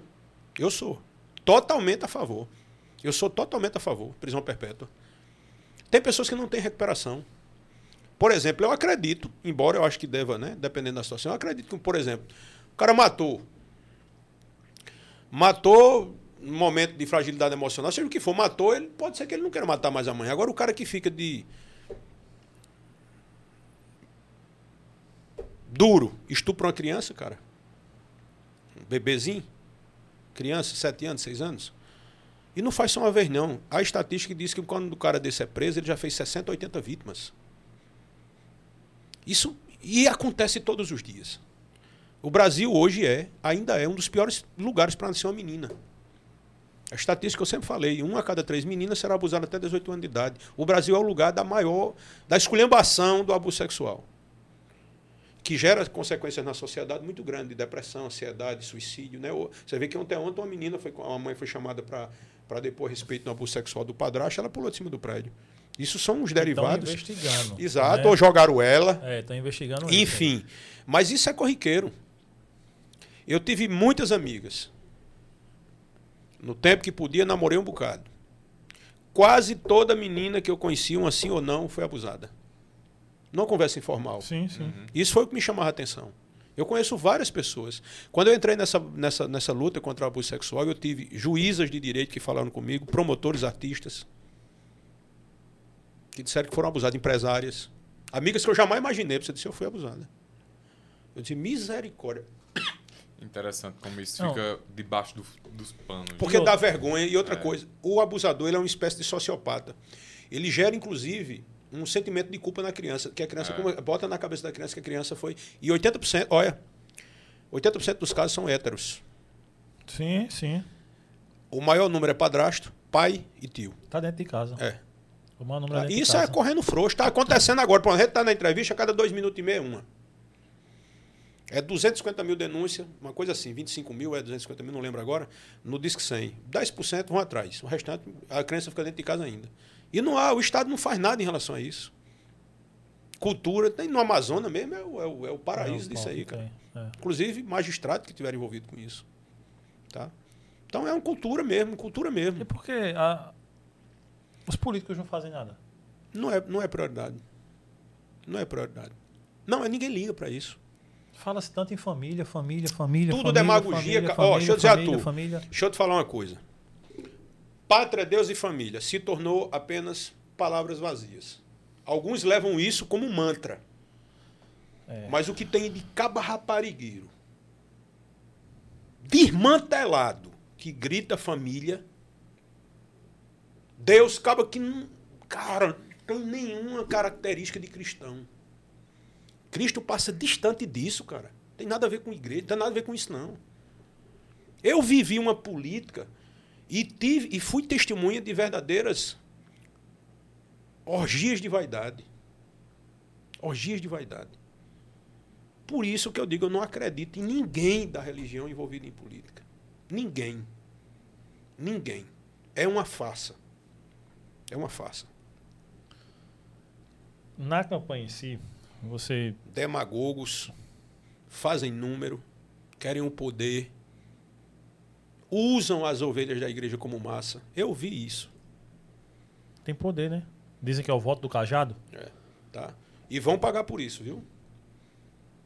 Porque o arquiteto do universo, o Deus que eu acredito mesmo, o Deus que é incompreensivelmente humana, nesse Deus aí que fala dentro das igrejas, não, tô falando Deus mesmo, aquele que, que aquele que a Bíblia fala que nenhum homem viu e viveu. É aquilo ali que eu acredito. Nenhum homem viu e viveu, isso aí. É esses que inventaram, não. Nessa campanha, teve algumas figuras que se ele chegaram a se eleger aí, deputado federal e em outros cargos.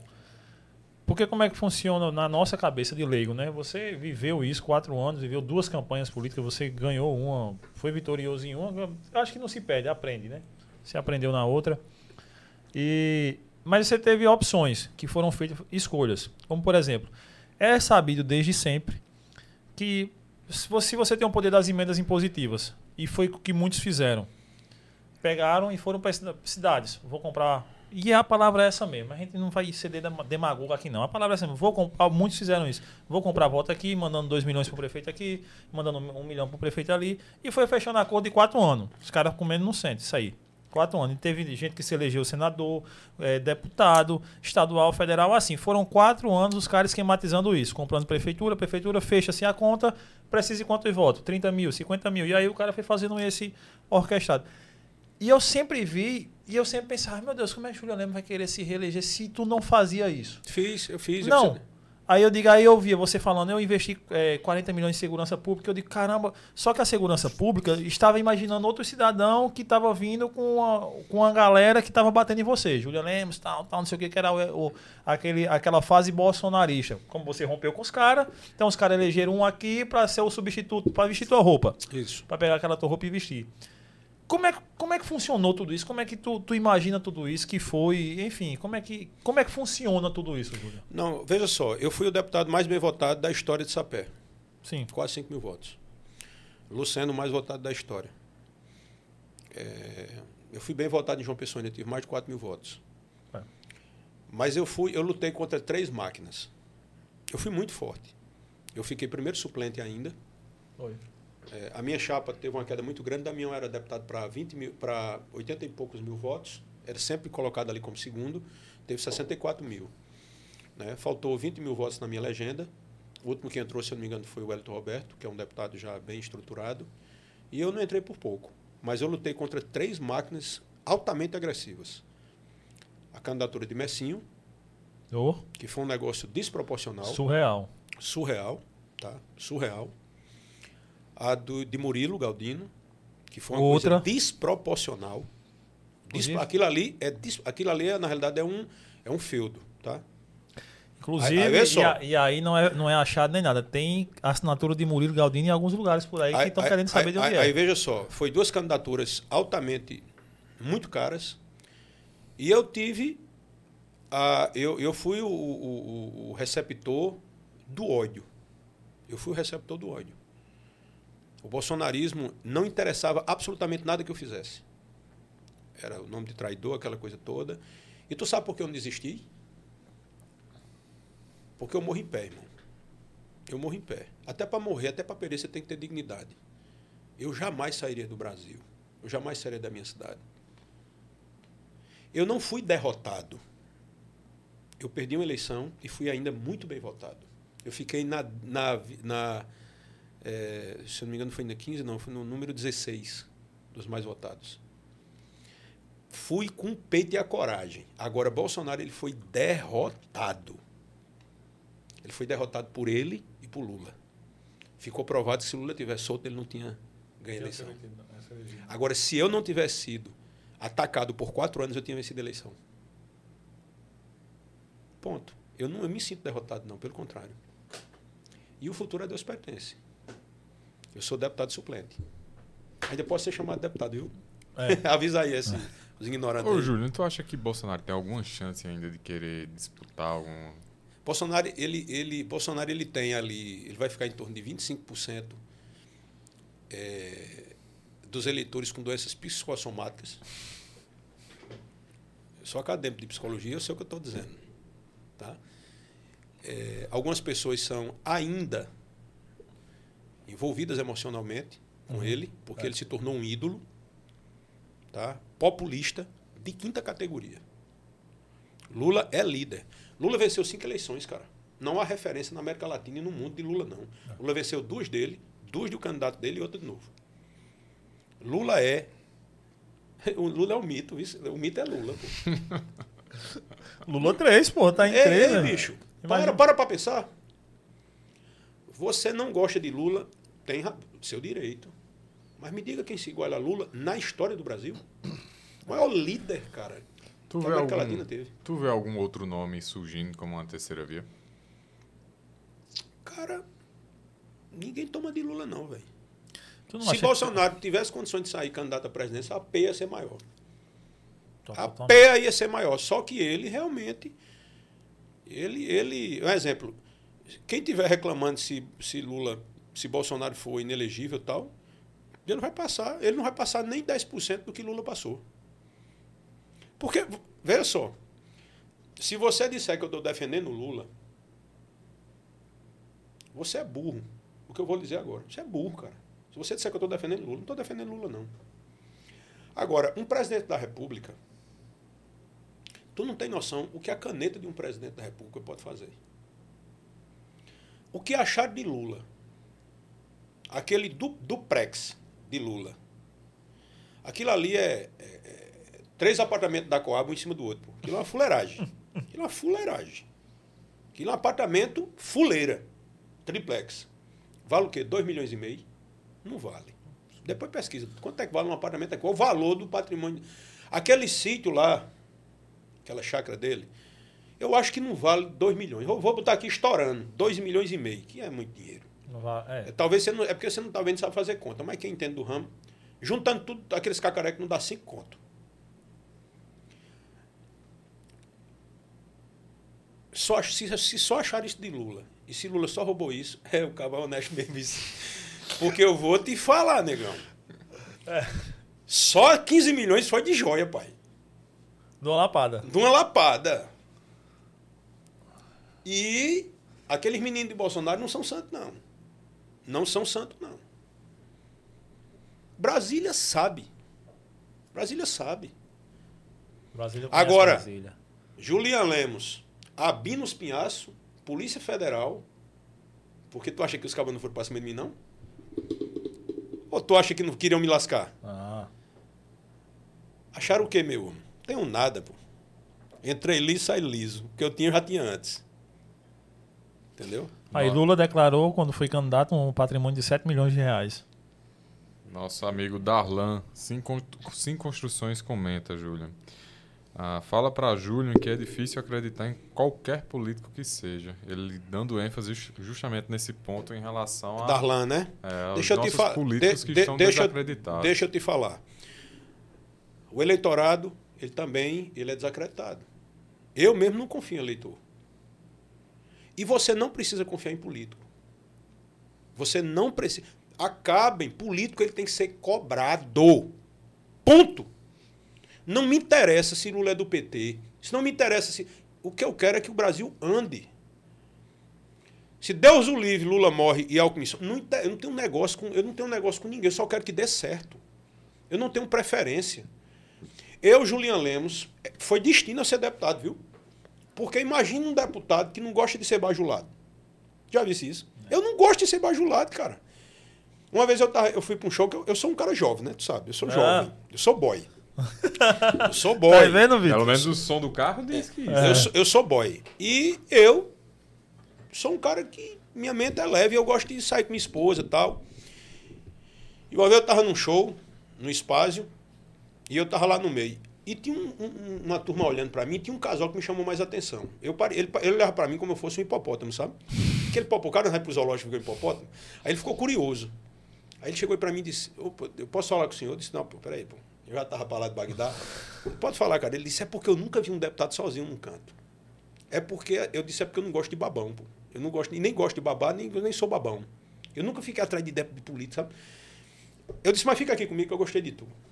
Aí ficou comigo a noite todinho, cara. Tomar um aqui. Foi, ficou comigo, de boa. Entendeu? Eu gosto de ser normal. Eu gosto de ser normal. Eu não, eu não, eu não quero ser. E você sabe, né? Botou o broche. Magno Mata disse a mim: quando tu botar o broche, meu irmão, tu vai ver, vai ficar logo bonito. E realmente ficou. Não, menos. Não ficou também. Era Fiquei assim. bonitão, cara. Fiquei bonitão. É, o, o broche com Botox deu uma ajudada, né? Não, Botox tem que usar, cara. Você não tem vergonha de dizer não. Mas não bota botar agora aí, parece que usa. A testa não tem uma prega. Ah, já eu. Ainda, ainda não, mas estou precisando. Já eu há uma necessidade. Precisando, inclusive, dos implantes aqui. Tenha calma. É, cara. Mas tá nascendo mais. A firma tá. tá... Eu acho que, que até essa, essa raspada foi boa. Que nasceu mais, então tô vendo os três cabelinhos a mais é aqui do eu tô lado. usando o minoxidil agora. Ah, entendi. Julian, é... nesse ato é, política aqui, como vem, todo mundo. Você é um agente político, não vai sair da política e não tem como sair, ou seja opinando, seja falando, seja voltando, porque pode voltar a qualquer momento, a gente pode ver Julian lá de volta. É, massa. Para alegria. E tristeza. Para a alegria de muitos e tristeza de poucos. É, mas a termos locais aqui, a gente está perto das eleições da prefeita, aí já começaram a ventilar, não sei o quê. Você nunca falou nada sobre. E a gente tem hoje Cícero, né? Prefeito aqui, alguns, muitas críticas em cima, enfim, outros nem tanta. Como, por exemplo, você mandou a verba para o viaduto lá do Valentina ali, Valentina para onde eu lembro desse videozinho que mostra até uma, é uma é, pontezinha é, que, é, que é tem umas enchentes alaga lá. Toda vez que é, chove fica uma, uma, um, né, um caos ali, né? E nunca um deputado lembrou dali. Nunca. Não é possível que agora não lembre. Como é que tu imagina para João Pessoa e a, como por exemplo Campina Grande, enfim, mas um foco mais João Pessoa agora nessa próxima eleição a, a prefeito. Como é que tu imagina que vai estar? Porque se fala muito. É, a esquerda tá toda louca, porque a esquerda tem o PT, todo mundo é PT agora, né? Porque o PT tá no poder. Aí tem João, que João não, PSB tem que lá soltar alguém aí. Tibério fala uma coisa, aí lá vencida disse que o PT vai ter candidato, aí tem Cícero, tem os, os vossos amigos é, Nilvan e, e, o pastor, enfim, todo mundo. Como é que tu imagina essas eleições lá aqui em João Pessoa para prefeito? Essa, essas eleições aqui vai ser decidida entre Cícero e Rui. O restante, meu irmão, vai, vai gastar dinheiro que eu não sei de onde, porque campanha é caro. Tá? O apoio de Bolsonaro e de ninguém aqui é a mesma coisa. Bolsonaro venceu aqui em João Pessoa? Ou foi Não. Lula? Lula. Vê só, vê só. Bolsonaro ganhou é, no primeiro, aqui na, em 2018 em João Pessoa e Campinas, período de dois cantos. Foi. Entendeu? Bolsonaro vai, não vai demorar muito não, meu irmão. Assim como o nazismo. Não estou dizendo que ele é nazista não, tá? Que ele não tinha competência para ser nazista. Bolsonaro só não é nazista porque ele não tem competência. Bolsonaro é, um, é, um, é uma espécie de projeto é, tupiniquim de Hugo Chaves, que era o ídolo dele. Mas nazista não. Acaba que chama o Bolsonaro nazista. Não, não conhece é, a história. É um, acho que Hitler dá um, se mexe no caixão. No caixão não, na cinza, né? É. tocou fogo. Mas não tem competência para isso. Mas se ele tivesse competência para isso, Bolsonaro tinha sido o maior ditador do mundo. Quando eu falo de Bolsonaro, eu não falo com raiva, já notou? Eu falo com, com, com, convicção, pô. Eu não acredito naquele cara. Tudo ali é faça. Tudo é faça. Tu acha, tu acha e aí, pelo menos eu acho isso, né? Não sei se vocês vão concordar comigo. Dia 8 de janeiro, ele queria isso. Que o povo fosse, tomasse o poder e depois ele viesse como herói. Ah, o é, Vitor, é. voltou. Tu viste quando ele chegou, quatro gatos pingados, cagou pra todo mundo. E o pior, cara, é que Eduardo eu Bolsonaro botou uma foto antiga dele com uma multidão de gente no aeroporto. Tu, aí... tu, tu notou, tu notou. A foto era antiga. Tu, tu notou que, que... Tu notou que Eduardo Bolsonaro ele tá mais perdido do que nunca. Tá. Perdido, desorientado. Carlos Bolsonaro já disse que ia abrir mão de, de tomar conta. Já tomava conta, que era tudo migué. Tudo migué. Tudo Miguel, tudo preguiçoso. Carlos Bolsonaro é preguiçoso.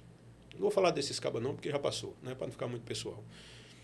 O próprio Jair é preguiçosão, pô. Tá? Então, assim, aí, o Bolsonaro está ganhando ali 100 mil conto por mês, que é o que ele ganha, né? Aposentadoria de Pra presidente da República. lago. 100 conto. Bolsonaro não gasta 10 por mês, que é miserável. Bolsonaro não compra roupa, não faz nada. É aquilo ali. Ele junta dinheiro e pronto, acabou-se. Não dá um pão doido. Bolsonaro não dá um pão doido. Nunca vi Bolsonaro tirar um real para dar ninguém. Avarento mesmo. É um cara que vai viver feito rico. Essas, é, tudo que se fala e que se mostra, ou pelo menos o presidente do PL, né, com esse glamour com o E Michel. agora ali eu tiro o chapéu. O Valdemar. Ali é profissional, viu? artista. Ali? Tá louco, meu irmão. Ali você tá doido. Ali é um cara muito inteligente. Mas Tô ali- falando assim, galáxia. Sim, mas ali não tem amor a Bolsonaro, não. Nenhum. Nenhum, nenhum, nenhum. Tu não vê que negócio de desmantelado, não, bicho. Tu visse a. a- a- não, vou deixar, vou deixar pra lá. Vou, vou dar- vai, vai, vai. Chega, chega, Mas- chega, chega. Vai, que eu tô, tô, Mas- tô zen, eu sou psicólogo agora. Vai. Mas tu acha que tudo isso que ele. Ele até fala, trouxe, né, para que Michele se filiasse e tal, um ato. Tu acha que Michele pode surgir como can- é- é- é candidata na, no futuro? Isso é ou- bizarro. Só pensar nisso é bizarro. Tu sabe quem derruba Michele? Quem derruba Michele é Carlos Bolsonaro. Pô. Aqueles filhos dele não toleram isso, não. Isso é só Miguel. É porque ali tá dando lucro, irmão. Tá dando lucro Ah, ali, sim, tá sim. dando lucro. É, tá na mídia, tá, na mídia, tá sendo dando falado. É aquilo ali, meu irmão. Asco. Porque eu sei quem é aquele povo. Asco. Por isso que eu estou dizendo. é, o justo juiz vai cobrar de muito líder religioso que tem o dever moral de dizer isso aqui não. E tem pastores no Brasil que pagaram um preço por perceberem isso. Existem pastores que pagaram um preço altíssimo.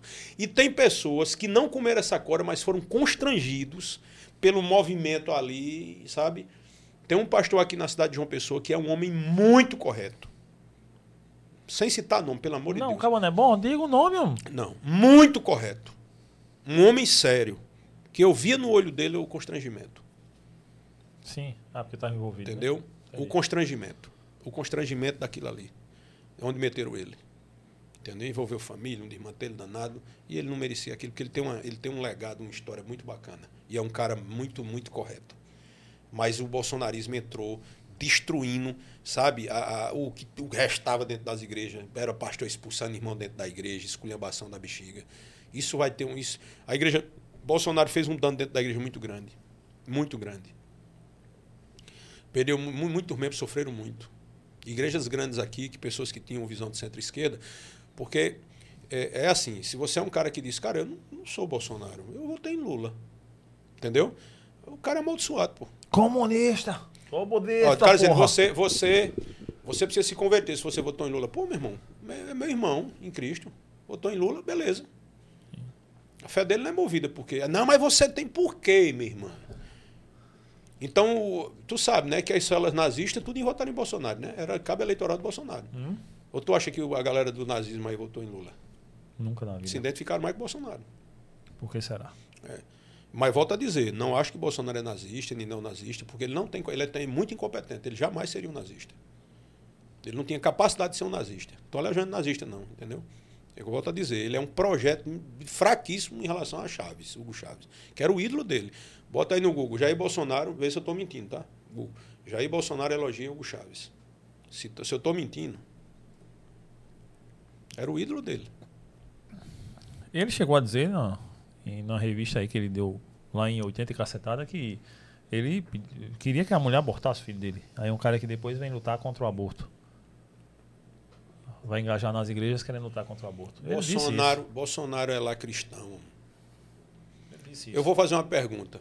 Bolsonaro frequentava igreja antes de ser presidente, evangélica? E depois que perdeu a eleição, foi em alguma? Eu tenha visto Não publicamente. Não, vai, meu irmão. Não vai.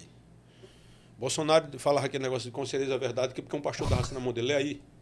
Bolsonaro acaba lá de ler Bíblia nem nada. Mano. Decora esse versículo aí. Aquilo é um malandrão. Malandro, malandro. Ele, os filhos dele, tudinho. Como tu classifica hoje? Pós 1 de janeiro. Esquerda brasileira Vamos, vamos, vamos ficar nesses dois. Esquerda brasileira e direita brasileira. Não vamos entrar no centro, não. Esquerda, porque já está englobando. Esquerda, centro-esquerda, é- pronto, direita, centro. Como é que você classifica o movimento político do Brasil pós 1 de janeiro? É, A direita brasileira não existe, né? Ela não existe. Ela, ela é um fake. Ela é, ela, é, ela é populista. É uma direita que não sabe nem o que é ser direita. Né? É, e, assim, aquele, aquela, aquele lado radical da esquerda, que é horrível, né? Aquele lado radical da esquerda é horrível. Ele é horrível. Né? Mas o pessoal da centro-esquerda, que é aquele pessoal mais ligado na área social, mais na educação tal, eu dou maior valor àqueles caras. Altamente sociáveis, dá para conversar tranquilamente. Sabe? Me identifico mais com ele do que. Eu não me identifico com essa direita, não, pô. Entendeu? Nem eles comigo. Porque eu não sou hipócrita, eu não sou demagogo. Eu sou um cara que tem uma compaixão pelas pessoas, eu sou um cara que, que, que conversa com qualquer pessoa diferente de mim. A, a, a direita brasileira, essa que, que invadiu lá o Congresso, ela é insuportável. Demagógica, corrupta. É assim que eu vejo eles. Entendeu? Frouxo. Porque eu nunca vi um povo para agredir tanto você por rede social. Eu nunca, eu nunca, bicho, eu nunca. Eu nunca tive num restaurante para um cara pegar e tirar uma onda comigo. Nunca. Como fizeram ali com o Maia, aquele negócio. Não? Nunca. Eu tá num canto, o cara, ah, você atrai. Nunca. Olha para mim, cara feia, sabe? E a minha energia é: não mexa comigo na hora que eu tô comendo, não, meu irmão. Não mexa comigo, não. Entendeu? Porque se você estragar meu jantar, eu estrago o seu. Não vai para cima, né? Tipo aquele negócio que Eduardo fez. Por que, é que Eduardo nunca tirou onda com frota? Nunca tirou onda comigo dentro do Congresso. Nunca tirou onda comigo. Acimento de um metro. Não é porque eu sou mais macho do que ninguém, não. É porque reação tem. São tudo covarde. Achasse o vídeo aí no Twitter, Vitor? Bota aí na tela aqui. Tu, tu é, joga pra cá. Aí joga pra galera também.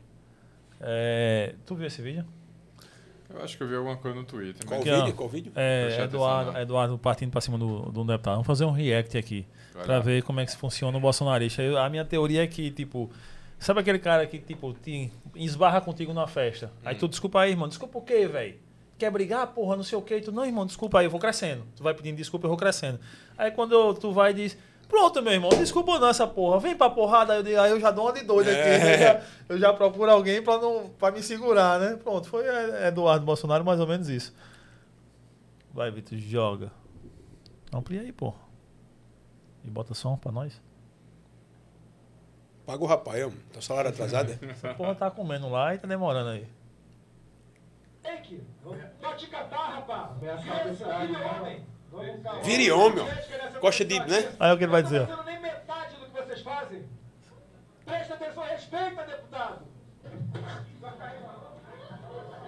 Aí foi pra Ó o cima. pantinho, ó o pantinho. Ó, aí, ele, aí ele dá uma freada, ó, Kaique. Aí ele segura aqui, ó.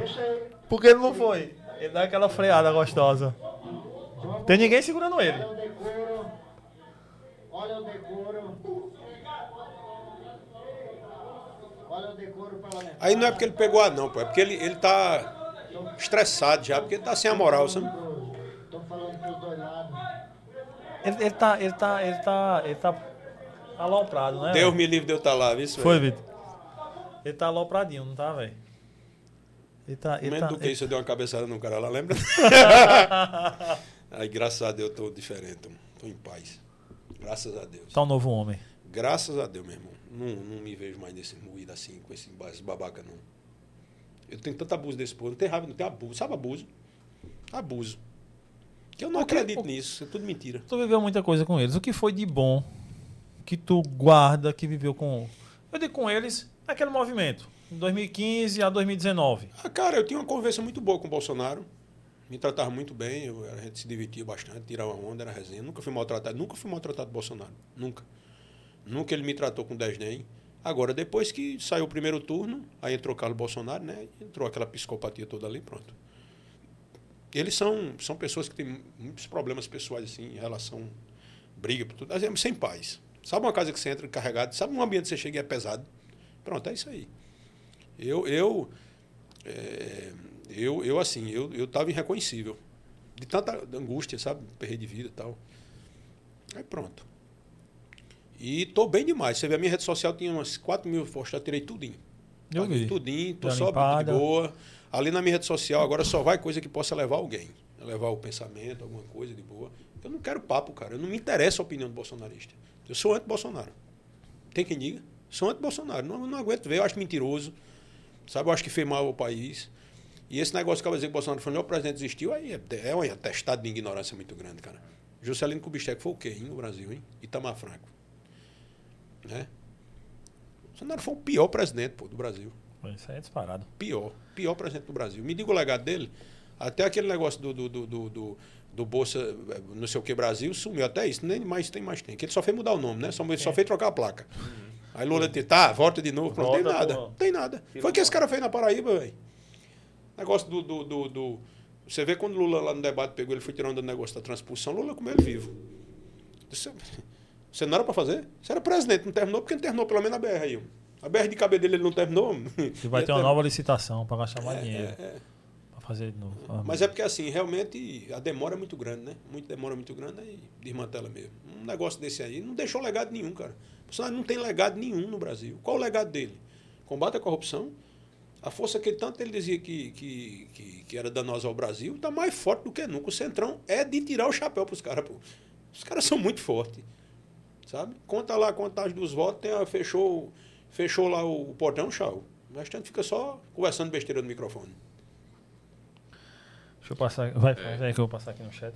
Não, pode, pode fazer as perguntas aí. Grande Julian, Luca Lacerda. Quem é mais perverso? Carluxo ou Eduardo Bananinha? Carlos, ele é um sociopata. Entra aí no, no Google, como é o nome dele? Luca Lacerda. Luca Lacerda, entra no Google e bota aí, característica de um sociopata. Pronto. Carlos Bolsonaro é aquilo ali. Né? Narcisista. E Eduardo é um bobalhão, é o cara que queria ser embaixador nos Estados Unidos, aí anda numa, numa SW4 blindada, que paga Ei, 12 mil de aluguel, é um babaca. Eu acho que ele deve estar muito louco, porque Dilma virou presidente do BRICS e ele não conseguiu ser embaixador nos Estados é. Unidos, né?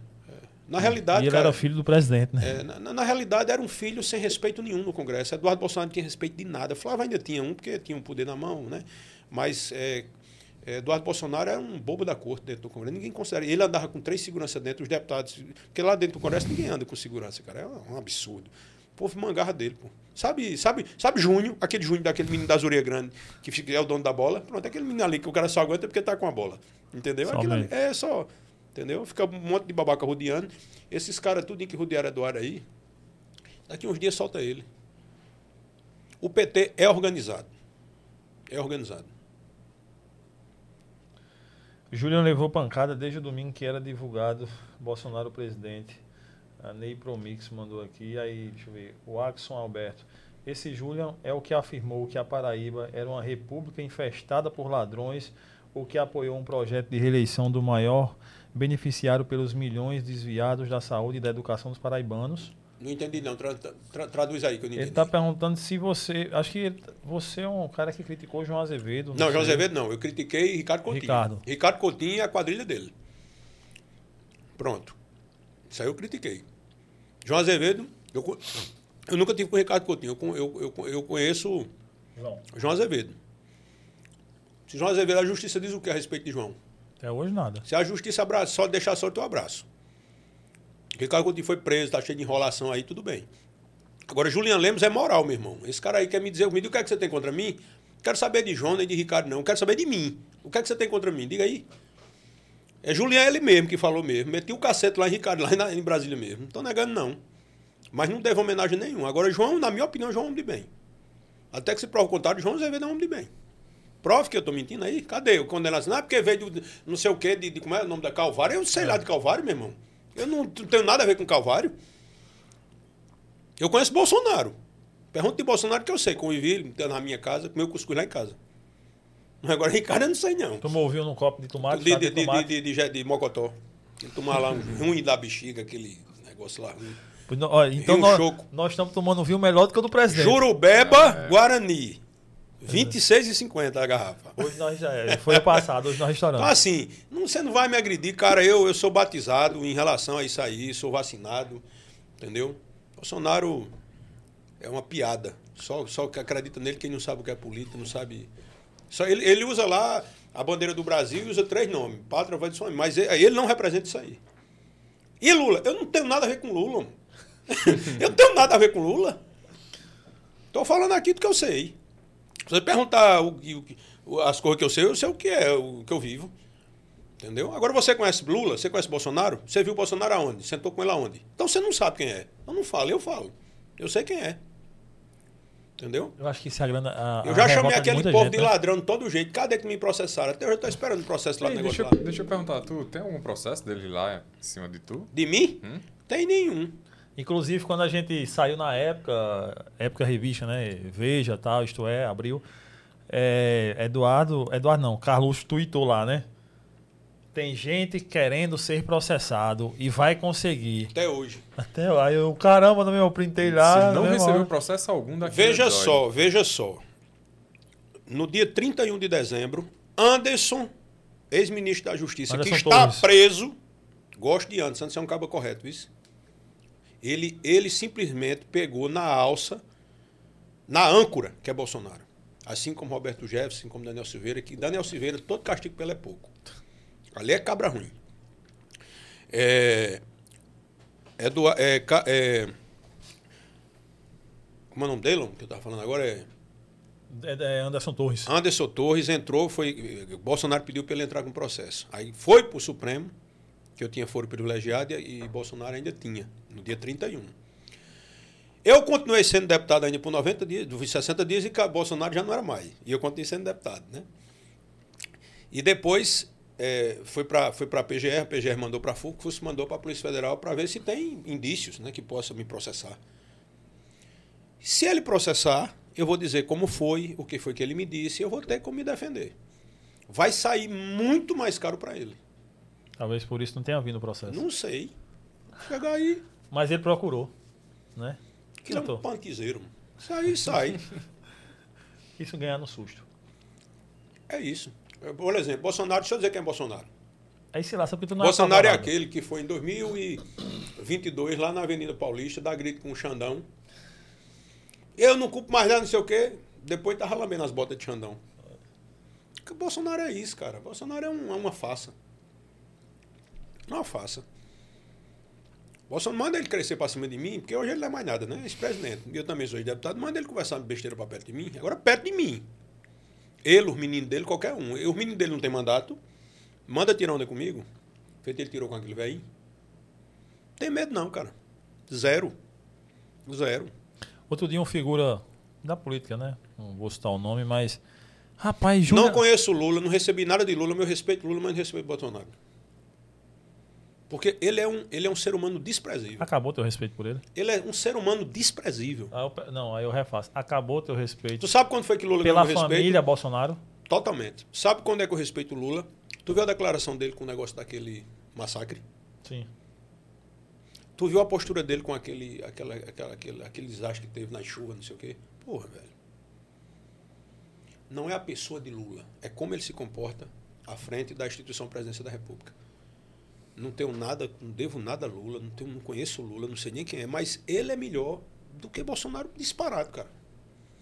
Pode cortar os pulsos aí, você que é bolsonarista. Entendeu? Eu não suporto aquele negócio de, cercadinho, aquela confusão, sabe? Não se porta como presidente. Rapaz, dá gosto. Vê se quando o Lula chegou lá na, na, na Rússia, cara. Dá gosto. Ah. Dá gosto. Tô tendo aquele filho que vai e todo mundo recebe bem. É. Lá, lá, lá, em- lá na França, Não é um estadista, né? Estados Unidos. É, os Estados Unidos é outro nível, cara. Agora, Portugal. lógico, poderia ter melhor? Talvez. Mas cadê que não entrou? Quem ganhou foi ele. Eu perdi uma eleição. Isso não me deixa menor nem maior do que ninguém. O povo pode ter. O povo é soberano. Eu respeito demais. Não reclamei de nada. Eu nunca reclamei que o povo, sei o quê.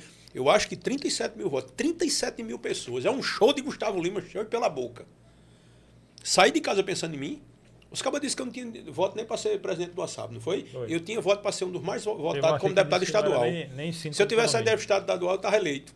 Esse rapaz que me disse que eu, sou- que eu tenho que tirar o nome do deputado aí. Tu teve 37 mil votos? Tenha 3,500. Aí você conversa comigo. Entendeu? Minha rede social dá um pipoco, tu viu? isso? Uhum. Não é As isso? pessoas me consideram, é. Gosta de ver falando. E até pergunta aqui, o Lucas volta a perguntar. Tu acha que o 04, Renan Bolsonaro, vai ser candidato a alguma coisa ou tem, sei lá, pretensões políticas? Faço a menor ideia. Chegou a conviver com ele também? Pouco. Ele era mais escanteado da turma.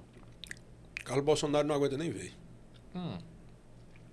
Entre eles mesmo tem isso, né? Agora tu vê, né, como a malandragem, a menina de Michelle já tá com um salário de 13 mil conto no canto, Renan já Uhum, ganhou outro. Todo, mas é tudo, mas é tudo. Mas, o errado sou eu. O errado sou eu. O certo é tudo ali. Tem sempre isso, né? Deixa eu ver aqui. A pergunta que não quer calar é: é possível criar notícias falsas sobre o Bolsonaro, o Bolsonaro que sejam piores que as verdadeiras? É verdade. Não, rapaz, é o seguinte, eu acho que.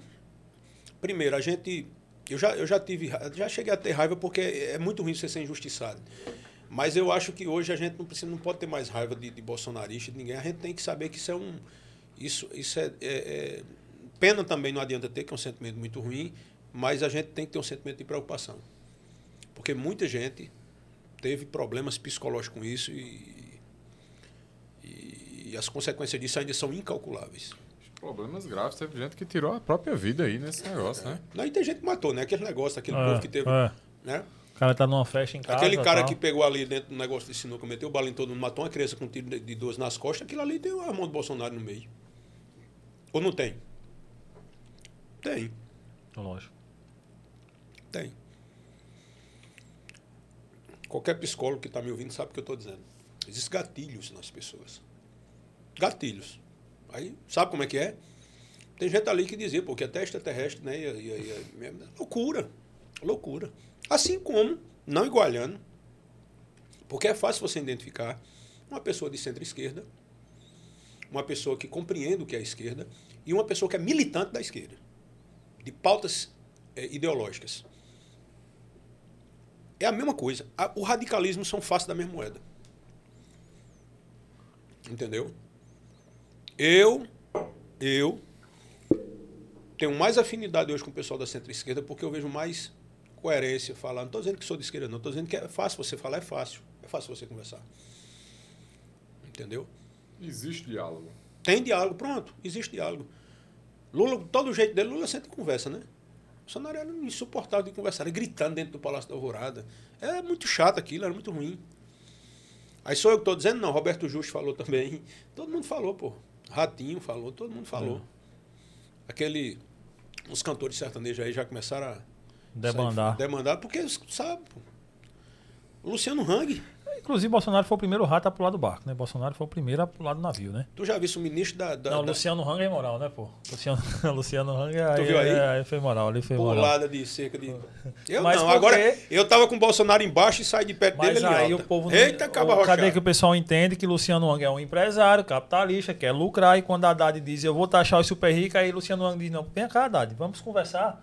Não é assim aquilo tudo, não. Vamos, vamos ajeitar aqui, né, para tentar minimizar. É assim que o jogo funciona. As pessoas que não querem compreender o jogo. Bolsonaro maltratou muita gente ali. Aquele Luciano Hang mesmo levou cada grito de Bolsonaro. Eu não aguentava. Eu não aguento isso, não, velho. Eu não aguento isso, não. Olha, eu vou Tem vídeo dele em- o, o em- mandato de deputado que eu tinha, tinha gente que era capaz de qualquer coisa. Matar, se prostituir, ma- fazer desgraça para ter aquilo. Eu não fazia nada para ter aquilo. Eu não fiz nada para ter aquilo, a não ser acreditar em fazer o certo. Mas eu pegar, sacrificar minha família, eu vi minha família sofrer demais, cara.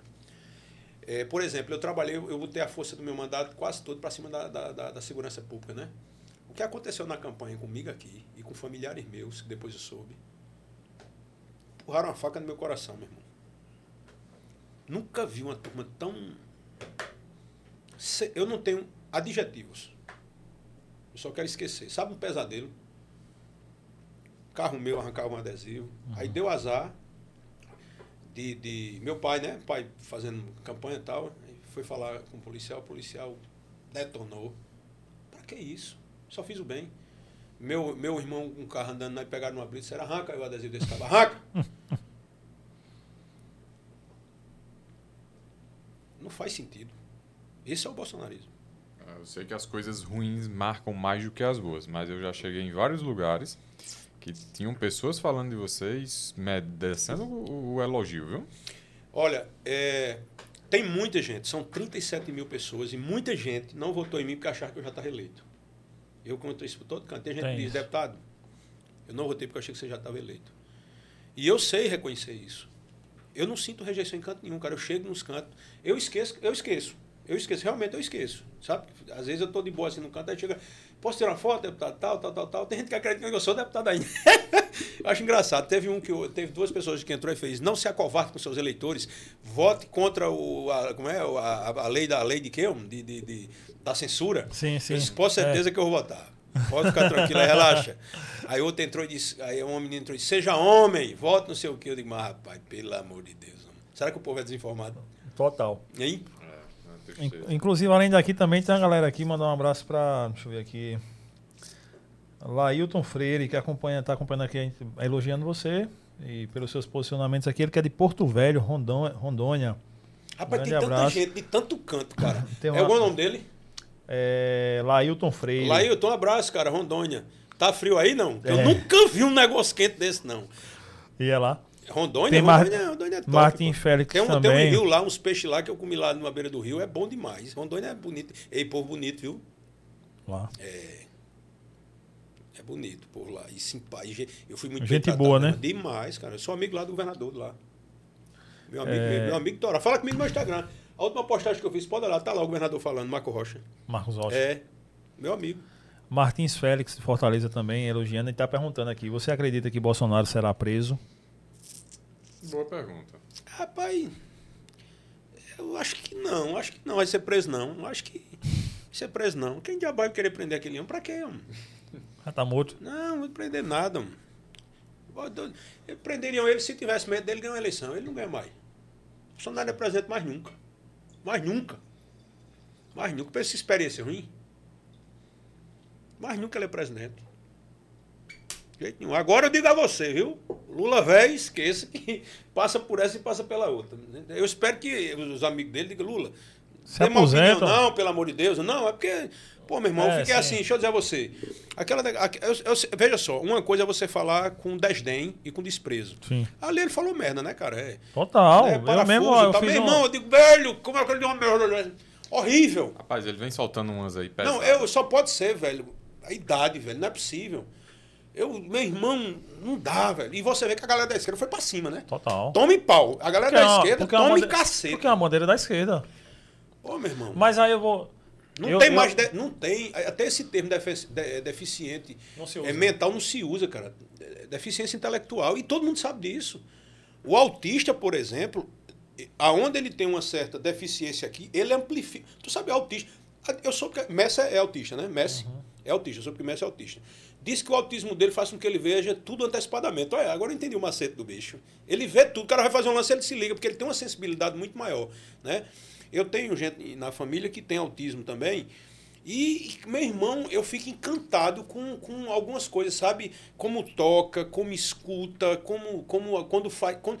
Ó, ó, deixa eu te falar uma coisa, tu. No dia que um autista olhar pra tu, sorrir e abraçar, você é sagrado, viu, velho? Porque o autista tem uma sensibilidade de energia muito grande. Eu, eu me lembro que eu fui para um, um comício que fizeram para mim, em Mangabeira. Aí viu uma criancinha, chegou e correu e me abraçou. Jura tu, Edgley, eu senti uma energia, um negócio, e eu não notei que a criança era autista. E a mãe preocupada, com medo de eu tropeçar. E, a, e o gurizinho agarrou em mim e foi agarrado até lá em cima. E eu botei ele no braço e tal. Depois, depois que a mãe pegou, eu me vi que o menino era autista. Daqueles autistas, sabe, que fica bem nervosinho e tal, mas comigo ele ficou em paz.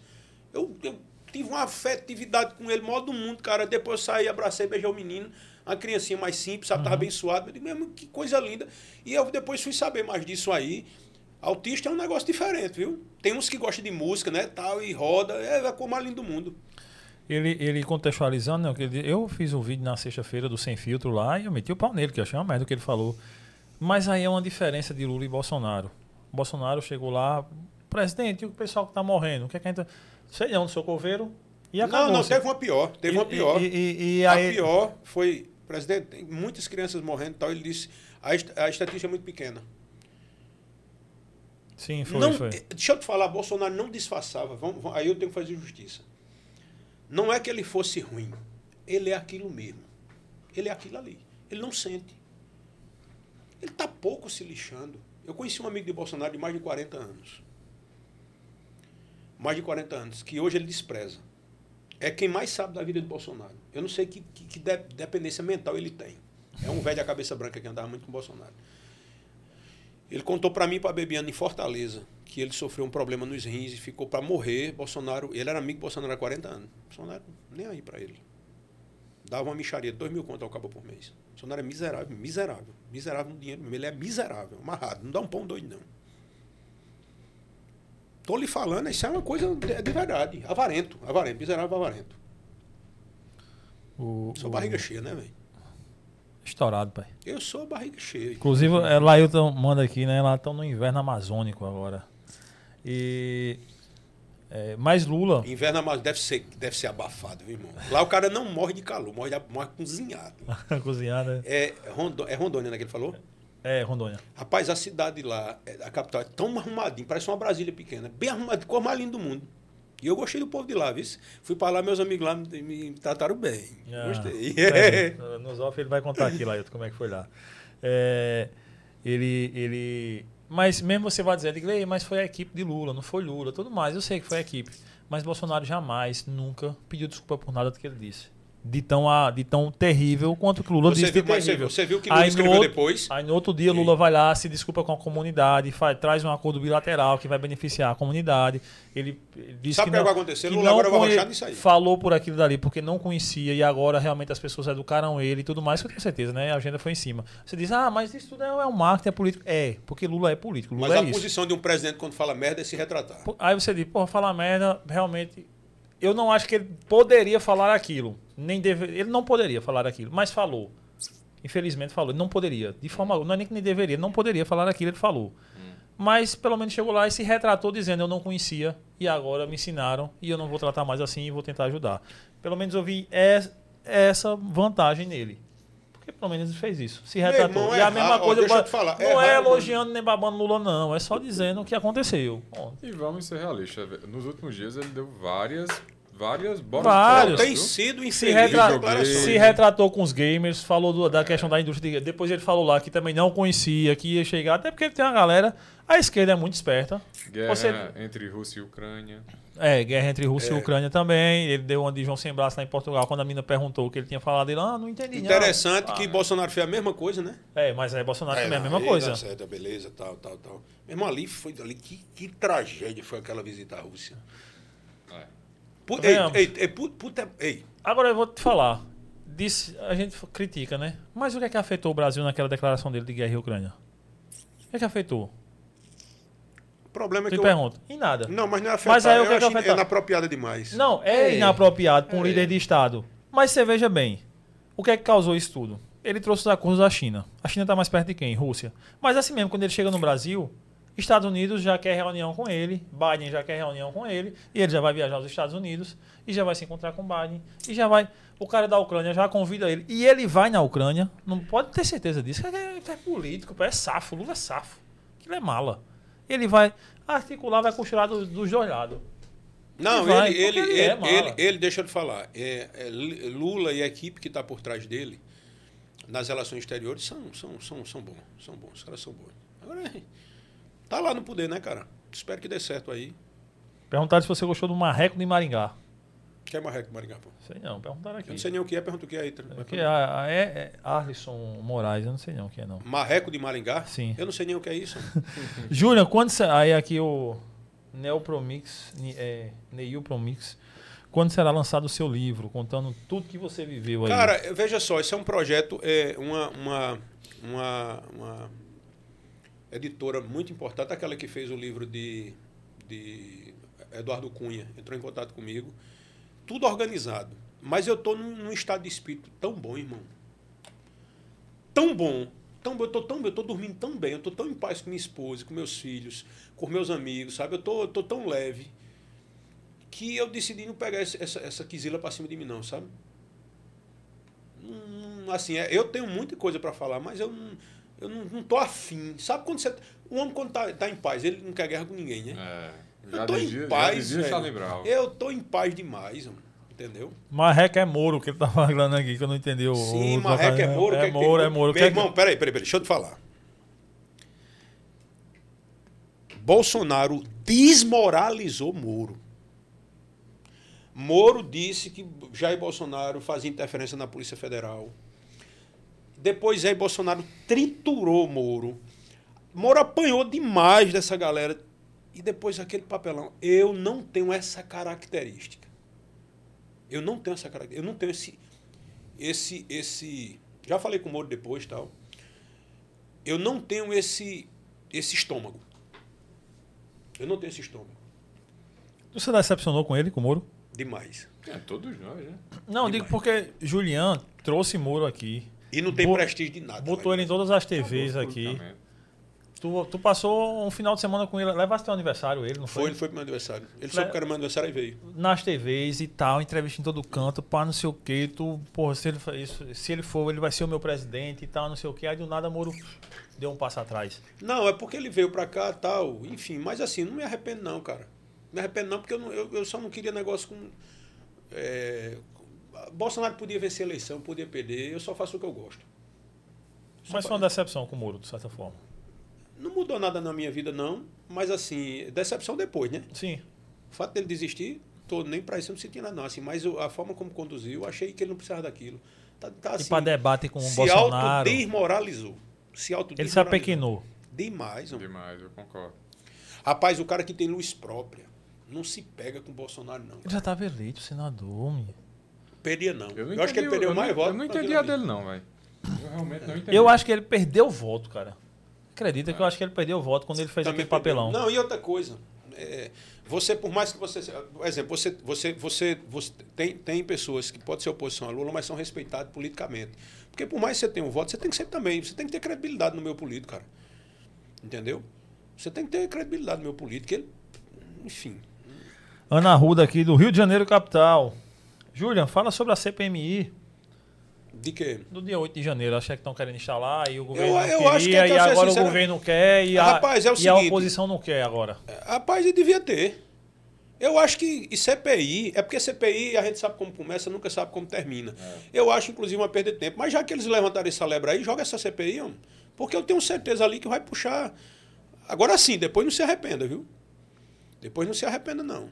A oposição meio que tá se parecendo que está se arrependendo, que está dando um passo atrás agora. A Depois rocha o- CPI, quando o governo disse, tá bom, vamos fazer, parece que não está tão bom, aquele, não. aquele, aquele- aquela arrumadinha que a CNN fez, aquilo é uma coisa totalmente sem lógica, sem lógica. Aquele ministro lá, o general que era do GSI, agora que entrou depois de Lula, porra, aquele cara é um pamonha. Era um cara enfadado da bexiga para tomar conta de uma, de, uma, de uma segurança institucional da presidência, um cara enfadado. Aquele era pra- um cara marrento. Marrento, o cara chegou, abriu, abriu o elevador, fechou com medo assombrado. Eu tinha pulado para dentro. Sai, mundiça daqui, tal, pau, gás, a bexiga lixa. Entendeu? Pronto, mas não, tudo sabe. Agora chegou depois Flávio Dini Lula, era grita ali, empurrão, era, os caras estavam bravos. Entendeu? E Bolsonaro rindo dos Estados Unidos, é isso mesmo, é isso mesmo. Que ele gostou daquilo ali. Tá, tu acha que Bolsonaro não gostou? Não, desse imbecil. Gostou, Não tem- gostou. Pra galera, tá todo mundo. É, Salatiel aqui. É, tá sempre falando aqui, enfim, todo mundo tá elogiando você de todo canto. Rio de Janeiro, é, Fortaleza, enfim, do Brasil todo. Cadê o- os bolsonaristas? Diz alguma coisa. Não, apareceu só, só o Felipe mesmo aqui, te dizendo que tu não ganhava nem pra síndico de condomínio mais. Qual foi? Ele, ele tem quantos mandatos esse rapaz aí? É, acho nenhum, o pobre é só eleitor mesmo, ele aqui. É, mas eu acho que diminuiu. Os teus haters diminuíram, os teus é haters tudo diminuíram. desmoralizado. Tudo desmoralizado. Porque caiu por terra É, o argumento, isso, né? né? Tudo Tu não pegasse cargo no governo, nem estadual, nem federal. É. Aí aqui É, não sei o que, é porque tá querendo cargo de João. Se João me der um cargo, é porque eu tenho competência, cara. E vou ajudar. Né? Não sou, não sou Paraíba. Não tem problema nisso, não. Tu colocou enquete lá no Instagram também. Foi, foi. Deixa eu ver aqui as. E aí, isso aqui é o quê? Eu tô- olha, é o seguinte, é o seguinte a gente fechou em ver. 20 mil reais aqui a entrevista. Já pelo. As contas que já vai em 35, viu? Paciência, paciência que vai dar tudo certo. Sempre dá certo. Mas eu gosto de tuas respostas, Júlio. Você é sempre um cara coerente. Você não foge, né, velho? É. Posso dizer a verdade? Hum. Eu tenho memória curta, pô. Aí se eu mentir, aí eu vou, vocês vão pegar na mentira, que eu não me lembro mais do que eu disse, não. Eu fico dizendo às vezes a mesma coisa, anotou? Eu repito a mesma coisa, porque eu tenho memória curta. Aí eu tenho que dizer uma coisa só. Quando, é, o que vai ser da política agora pra, por diante na sua vida? Cara, meu objetivo hoje, meu objetivo hoje é cuidar das minhas coisas pessoais, dos meus negócios, que eu deixei muito de lado, tá? E eu sou um cara que gosta de viver bem. Eu gosto de viver bem. E como parlamentar eu não estava vivendo bem. Eu tinha que dar a satisfação por ser um homem público. E agora eu como onde eu quero, eu ando no carro que eu quero, eu faço do jeito que eu quero, entendeu? Porque eu sou, não sou público mais. Eu sou um homem que tem uma vida, tive uma vida pública. E eu eu tô amando fazer o meu curso de psicologia. Minha filha faz psicologia. É, eu sei que eu posso ajudar muitas pessoas assim. E eu tô nessa. Agora, se Deus, que escreve os meus dias, me botar para outro negócio, aí o cabo vai, porque eu não sou doido de não ir. Mas eu tô em paz mesmo assim. Não sinto. Eu sinto saudade de estar ali naquela luta, naquela coisa. Eu era obcecado pela questão do combate à pedofilia. Meu irmão, se eu tivesse sido reeleito, o Carrasco estava aqui. Pode ter certeza, o Carrasco estava aqui hoje. Hoje eu quase que arrancava os cabelos do resto do professor na sala. A gente falando sobre ética, sobre sigilo, não sei o quê. Eu digo, ah, pô, esgana esse cabo dentro do consultório de chegar. E o professor, não, não pode não. Eu digo, não, estou brincando, professor. Claro que eu vou fazer. Eu falo, não, não diga isso não, eu tiro a dúvida, brincando. Já você está fazendo psicologia agora, deixa eu te indicar um livro bom. Isso. Leia Em Busca de Sentido, de Victor Franklin. Em busca de sentido. ah, ah, eu, eu acho que eu, eu, eu acho que eu mandei comprar esse livro. Acho que eu mandei. Como é o nome? Em, Busca, de Sentido, Victor Franklin. Sim, rapaz, foi, foi dito esse livro, foi falado desse livro dentro da. da, da, da- da- Ele é o criador da logoterapia. Eu acho, eu acho. Deixa eu ver minha filha aqui. Minha filha, minha filha. A galera aqui tá com a gota, viu, meu filho? Olha, eu vou, eu vou. Tá aqui, ó. Eu vou perguntar porque tá aqui, ó. Olha, pra você dizer que eu tô inventando agora porque eu quero corte pra Instagram. E Bolsonaro bateu mesmo na mulher? Aí ele vai dizer, pronto, vamos acabar a entrevista por aqui. Não, deixa isso pra lá, pô. Deixa isso pra lá. É. você vê que a galera não esquece de você. Jamais. Tá aqui em cima. Mais alguma coisa, Kaique? Só agradecimentos. Júlia, manda um recado pra turma que lhe segue, que gosta de ouvir você falar, como a galera que tá aí no chat aí, que tá acompanhando você. Mais de 40 pessoas ainda, mais, escutando tu mais de duas horas falando. Tu, essa, essa, Qual, qual o nome? Em Busca de Sentido, Victor Franklin. É, não, esse é outro livro aqui, mas eu, esse eu ouvi também. E se quiser... Ei, meu irmão, é livre demais. O cara perguntou Hum. é, se o cara que faz psicologia é, termina o curso doido. Isso é o maior feito do mundo, cara. É na metade que você já tá doido, entendeu? Na metade você já tá pirado. Leia Quintana também. Ela é médica, cuidados paliativos. Tem É, isso uma aí, ó. coleção de livros. Cara, a galera não tem ideia da psicologia. Não tem ideia. É uma coisa fascinante. Leia ou você faça como meu amigo Vitor, vai lá no chat GPT e coloca chat GPT, por favor, o que quer dizer o livro tal? Aí ele vai e ele explica o que é que quer dizer o livro Já dá tal um e- resumão. e, já, resu- e já lê o livro. Em dois Augusto minutos. Cury também falando Augusto sobre... Cury é um gênio. É. A gente tá falando de gênio. De gênio, ele é gênio. Gente, veja só. é, as pessoas que me seguem, deixa eu te falar. É, o Julian, que às vezes é, ultrapassava um pouco a linha da, da paciência, é porque eu tinha a revolta dos injustiçados. Só que isso já passou. Isso é como um dente que eu arranquei e joguei fora. Tá? É, eu voltei a ser o Julian que eu era antes. A política me deixou mais humano, me deixou mais realista em relação a pessoas é, que se, se escondem. O meu único erro foi ter usado a minha face enquanto muitos usavam máscara. Meu erro foi esse. Todo mundo que de alguma forma depois demonstraram exatamente o que estava por trás da máscara deles. Em relação a Bolsonaro, eu não tenho mágoa, tive, principalmente por causa de Bebiano.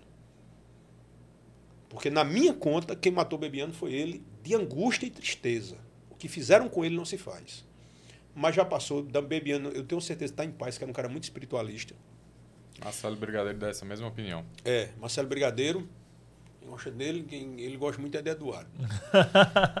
e assim, é... e a minha esposa falou uma coisa muito bacana. Meu marido não é mais deputado, mas eu ganhei meu marido de volta. A minha filha está com três anos, fazia dois anos e meio que eu não convivia com minha filha. E a coisa maravilhosa do mundo é isso. Eu tenho, eu vivo muito bem, muito bem, muito bem. Gente, eu vivo muito bem. E eu não estava vivendo isso. Estou vivendo uma vibe muito boa com minha filha, Juliana também, que faz estuda comigo. Então era, uma, era algo que eu estava perdendo com a política. Ajudei muita gente, mas não foi levado em conta, mas Deus sabe o que eu fiz. Ajudei, não dando coisas, mas mudando a vida de algumas pessoas, e Deus sabe disso. Eu sou incapaz de mostrar qualquer coisa que eu faça, porque isso é entre mim e Deus somente. É, já perdoei quem, quem me injusti foi me machucou muito, que, sabe? Pois a pior coisa que aconteceu comigo, coisa que o PT não faz, que o pessoal da esquerda não faz, é como se fosse uma ética do crime. Eles não mexem com família. Eles deixam a família do cara quieta. O bolsonarismo, ele é imundo por isso. Sabe? A minha mulher é uma mulher é, muito reservada, minha esposa é uma mulher limpa do bem, Judiaram, tentaram judiar com ela. Eu meti oitenta e tantas pessoas no processo por causa disso. E eu queria achar quem fez o fake para eu bater nele. Não tinha problema nenhum de responder um processo por isso. Sim, bater, bater, bater. Não. Bater de murro.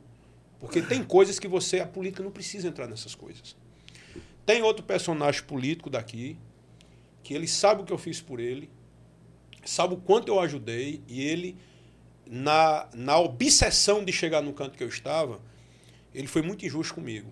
Mas isso eu, eu tenho convicção que a lei do retorno chega. Chega para todos. A vida é um cartão de crédito. Vai chegar fatura. Ponto. Então eu não tenho nenhuma sede de vingança de nada. Eu tinha sede de justiça em relação àquela pauta do combate à pedofilia. Agora, meu irmão, foi maravilhoso a experiência que eu tive. Se Deus pudesse assim dizer assim, Julian, escolha. Escolha, eu quero ser rico. Aquela vida que eu tinha, não. Mas a política é nobre, está infestada de ratos, porque ratos empurram esses ratos para lá. E o rato é quem dá o voto.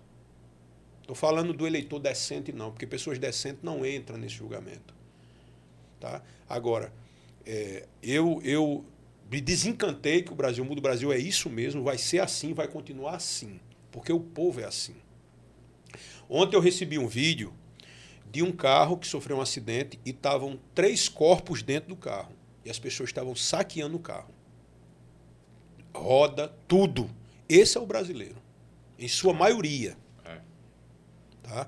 Um caminhão virou cheio de material de polietileno que precisa de material pesado para poder fazer o plástico. O pessoal roubando sem saber o que era. E o cara lá, as formigas comendo o, o fêmea exposto. Esse é o brasileiro. E a classe política é extorquida pelo povo também e vive nessa, sabe, nessa manipulação, nessa, nessa, nessa união nefasta. Existe isso. E eu, cara, talvez tenha saído porque eu tinha muito escrúpulo para estar nisso. Eu tinha força, energia, me defendia, mas escrúpulo eu sempre tive. E quem está lá não tem. Eu vi que, que procurou o meu, não tem. E eu tô vão me tá filé, vá-se embora. Eu sou aquele cara, meu irmão, que não deu certo o casamento, digo, vá ser feliz em outro canto. Não tem um, vai para lá. Pronto, acabou-se. E tô vendo em paz. Entendeu? E essas pessoas que vivem tomando esse veneno esperando que eu morra, eu tô bem. Deixa um recado para a turma que curte o seu curtiu o seu trabalho, curte sua vida como agente político, lhe segue e tá aí, com mais de 40 pessoas lhe assistindo aí, a maioria lhe elogia. Hoje só teve um hater só, não teve mais ninguém para bater em você. Teve dois. Teve reagiu? Dois ele reagiu, não? Reagiu, não, não, só dois haters só. Pessoal, muito obrigado pela audiência de vocês. Vocês têm meu carinho, meu respeito. Eu sei que eu, eu, eu ainda posso voltar à Câmara, se essa for vontade de Deus, por causa de vocês. E se eu for, vou continuar dando muito orgulho. É, não se preocupe que nunca vai ter nenhuma notícia de polícia na minha casa nem investigação, nem um pedido para devolver nada. Não vou matar ninguém de vergonha, entendeu? E é isso, estou muito feliz. É, o, de, o, meu dever de, de, de, de, O meu sentimento de dever cumprido foi tão grande que o meu chefe de gabinete, quando terminou o mandato, estava os deputados tudo lá chorar, conversar besteira no microfone, pedir para se despedir. Eu disse: Eu não tenho nada para olhar para trás. Eu quero só ir embora daqui. Sem mágoa, sem nada. Eu cumpri, sabe? Fechou a porta. E assim, Edgley, às vezes você está agarrado nisso aqui, cara, aí a mão não cabe pegar outra coisa mais não, uhum. sabe? Aí eu soltei para pegar outra coisa. Eu sei que Deus tem sempre o melhor para mim. Eu digo do fundo do meu coração, do fundo do meu coração. Entendeu? Só isso. Estou em paz, obrigado por tudo. Fui um bom parlamentar, né? O Congresso em Foco mostrou isso. E o futuro a Deus pertence. Quem, tem, quem confia em Deus não perde seu tempo, não. Eu já dizia Paiva Neto da RBV. E a galera que gosta de escutar a Juliana Lemos, só o seguinte, Amanhã a gente tá postando. Daqui a pouco a gente vai postar a foto com ele. Daqui a 10 minutinhos a gente vai postar uma foto com ele lá no feed. E comenta lá se você quer que eu consiga convencê-lo a levar ele pro YouTube. Eu quero esse cara no YouTube opinando, comentando, dando a visão dele sobre política, sobre tudo, psicologia, sobre a cabeça da gente. Eu apoio essa ideia. Se você quer que ele esteja no YouTube, me ajude a convencê-lo para que a gente traga esse cara pro YouTube. Esse cara tem que estar tá no YouTube, tem que estar tá comentando aí. Você gostando dele ou não, mas eu tenho certeza que a galera vai curtir mais os comentários dele. Então me ajuda, comenta lá. Júlia Lemos, queremos você no YouTube.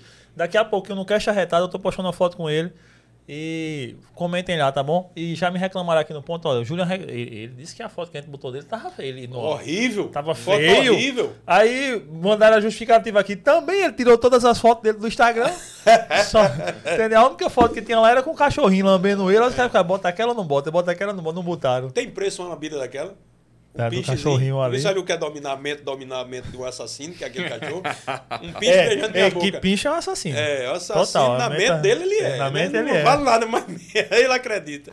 Obrigado, galera, que curtiu a gente aí, tá, acompanhou, a galera que criticou, todo mundo. A gente ama todos vocês, né, Kaique? É, isso aí, criticou, obrigado. pra lá, meu irmão. Eu quero que você venha num podcast que é realizado aqui duas vezes por, por mês. É, Chama-se Felizmente Podcast. Galera que curte papo de, com psicólogo, psiquiatra. São duas meninas, Mônica e Thaís. São duas É psicólogas. bacana, cara, bacana. Elas fazem um podcast, é Felizmente Psicologia, e, eles, e elas tratam de saúde mental, espiritualidade, religiosidade, eh, psicologia no trabalho, enfim, todos os âmbitos da psicologia, todos os âmbitos que a mente está incluída e se desenvolvendo. Esse podcast é espetacular. Elas começaram há, há pouco mais de, de dois meses, né, Vitor? Mas ele está no sexto episódio agora, três meses exatamente. E é, eu vou querer que você venha trocar uma ideia com elas. Não Cara, vai falar bacana. sobre política, vai falar sobre mente, velho. Sobre mente, acho que vai ser muito massa com elas. São duas Eu tô psicólogas viajando, muito viu, boas. também, mas essas coisas eu viajo geral. E por falar nisso, quinta-feira você vai amar, velho. Vai, a gente vai estar com o professor Exir, Exir George, cara que é, tem vários livros escritos na área da espiritualidade, religiosidade, enfim, um cara que é excepcional. Cara, Vocês vão eu amar. eu vou Quem dar- curta esse tipo de papo, não perca quinta-feira, 8h30. Kaique, É isso aí. você vai ver que esse cara é espetacular. Cara, velho. eu vou dar o nome aqui, dois caras aqui, olha. Deixa eu dizer aqui a você aqui. Dê. Eu vou dar o nome aqui de dois, de dois caras aqui que vocês chamem para uma entrevista aqui. É, Doutor Alfredo Minervino, psiquiatra, professor da Universidade Ele Federal. foi meu psiquiatra, hoje é psiquiatra da minha mãe, da minha sogra. Meu irmão, Você tem um contato dele? meu irmão, Eu tenho. Não, tô tendo, vamos trocar chame esse cara para bater um papo, pode dizer o que eu falei. Ele é pau. E tem outro aqui, que é Mauro Cepaiva. Não sei se ele tem agenda para vir, que é psicólogo. A gente o tenta cara arrumar, é gente negocia. top. O cara é top. Para pegar esse macaco aqui, meu irmão. E os caras me ajudaram demais. São muito bons. Muito bons. Entrei numa conversa falando sobre Nietzsche uma vez com, com Alfredo que dava um podcast bom. Esse Eu tipo tô falando aqui, tu sabe que eu sou chato. É pra evolução É, o, ca- mental. o cara é top de linha, viu? Top de linha. Excepcional. Ei, e o vinho? Mandar um abraço ao meu amigo Alain, que tá em Aveiro, em Portugal. Mandou essa garrafa de vinho aqui, Ferreiro do Porto. Disse ele, aproveite bem, ó. Tô tomando com Júlia Lemos, tá vendo, Mas muito aí. bom, viu? Isso aqui dá dor de cabeça até em cabeça de prego. Tá vendo, Vitor? Tá, tá vendo, Alain? Ei, obrigado, Alain. Tamo. A gente é famoso em Portugal, pô. Não é só no Brasil, não. A gente tá assim. Esse vinho aqui? Você veio Xendá de Ficou Aveiro, pô. Tá. Um negócio desse no Carrefour é o salário de Vitor do mês. Rapaz, homem. Aí. É o salário do Magali do mês, um negócio desse aí. Mas fala a verdade, eu tô com uma cara melhor, não tô não? É, tá dando uma. tá dando- dando- Eu encontrei esse rapaz na academia, ele tá lá, eu digo, olha quem tá ali. todo- Agora ele tá. Ele, só que na academia ele é manso, tem que a mulher tá do lado às vezes, né? Às vezes tá do lado, agora ele de personal, aí tá treinando mais no foco agora. Antes eu via ele só no telefone, pô, na máquina, cochilando lá na máquina. Ei, meu amigo, Agi. vamos treinar. Ei, vou deixar tu ir pra casa, viu? Se tá valeu, bom já. irmão. Obrigadão aí, aí tamo por junto. vocês. Já pode mandar liberar a rua aí, que quando o pessoal vinha disse, ó, o Júlia Lemos vem hoje. Então abra uma rua, ou porque ele vem num trator, ou porque vem num, num jeep. Né? Então tem que abrir logo a rua. Aí ele chegou Você viu num, meu jeep andando, Chegou num silencioso. Passei por ele no, no meio da, lá na, perto da praia. Porra tá vindo nessa merda desse jeep aí, eu vou atrapalhar no trânsito? Aí quando eu olho é ele, Júlia Lemos no carro. 40, 1940 e pouco. Agora, lógico, esse carro ele não troca numa Hilux nova, É, isso é né? verdade. É, eu tô sabendo. Isso aí é disso. Júlia, obrigado pelo papo. Valeu, cara. Obrigado aí. Sempre bom ter você por aqui, velho. Espero que tenha gostado da- das melhorias e da- do que a gente vai. negócio desse, pagando cachê de 20 mil.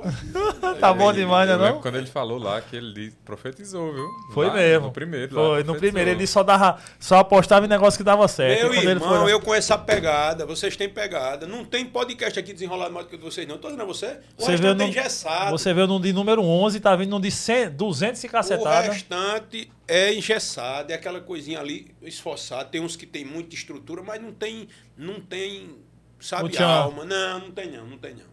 Não tem não. E olha que eu animei esse podcast, tudo em que eu fui, isso. Todos, eu acho que todos você foi. Quando a gente bota no YouTube aí, meu amigo, só dá você. Cara, obrigado, obrigado, galera. Tamo junto. É, nós vamos terminar de secar a garrafa aqui pra ir embora. Cuida. Valeu, é nóis. Tamo junto. Quinta-feira, professor Exir.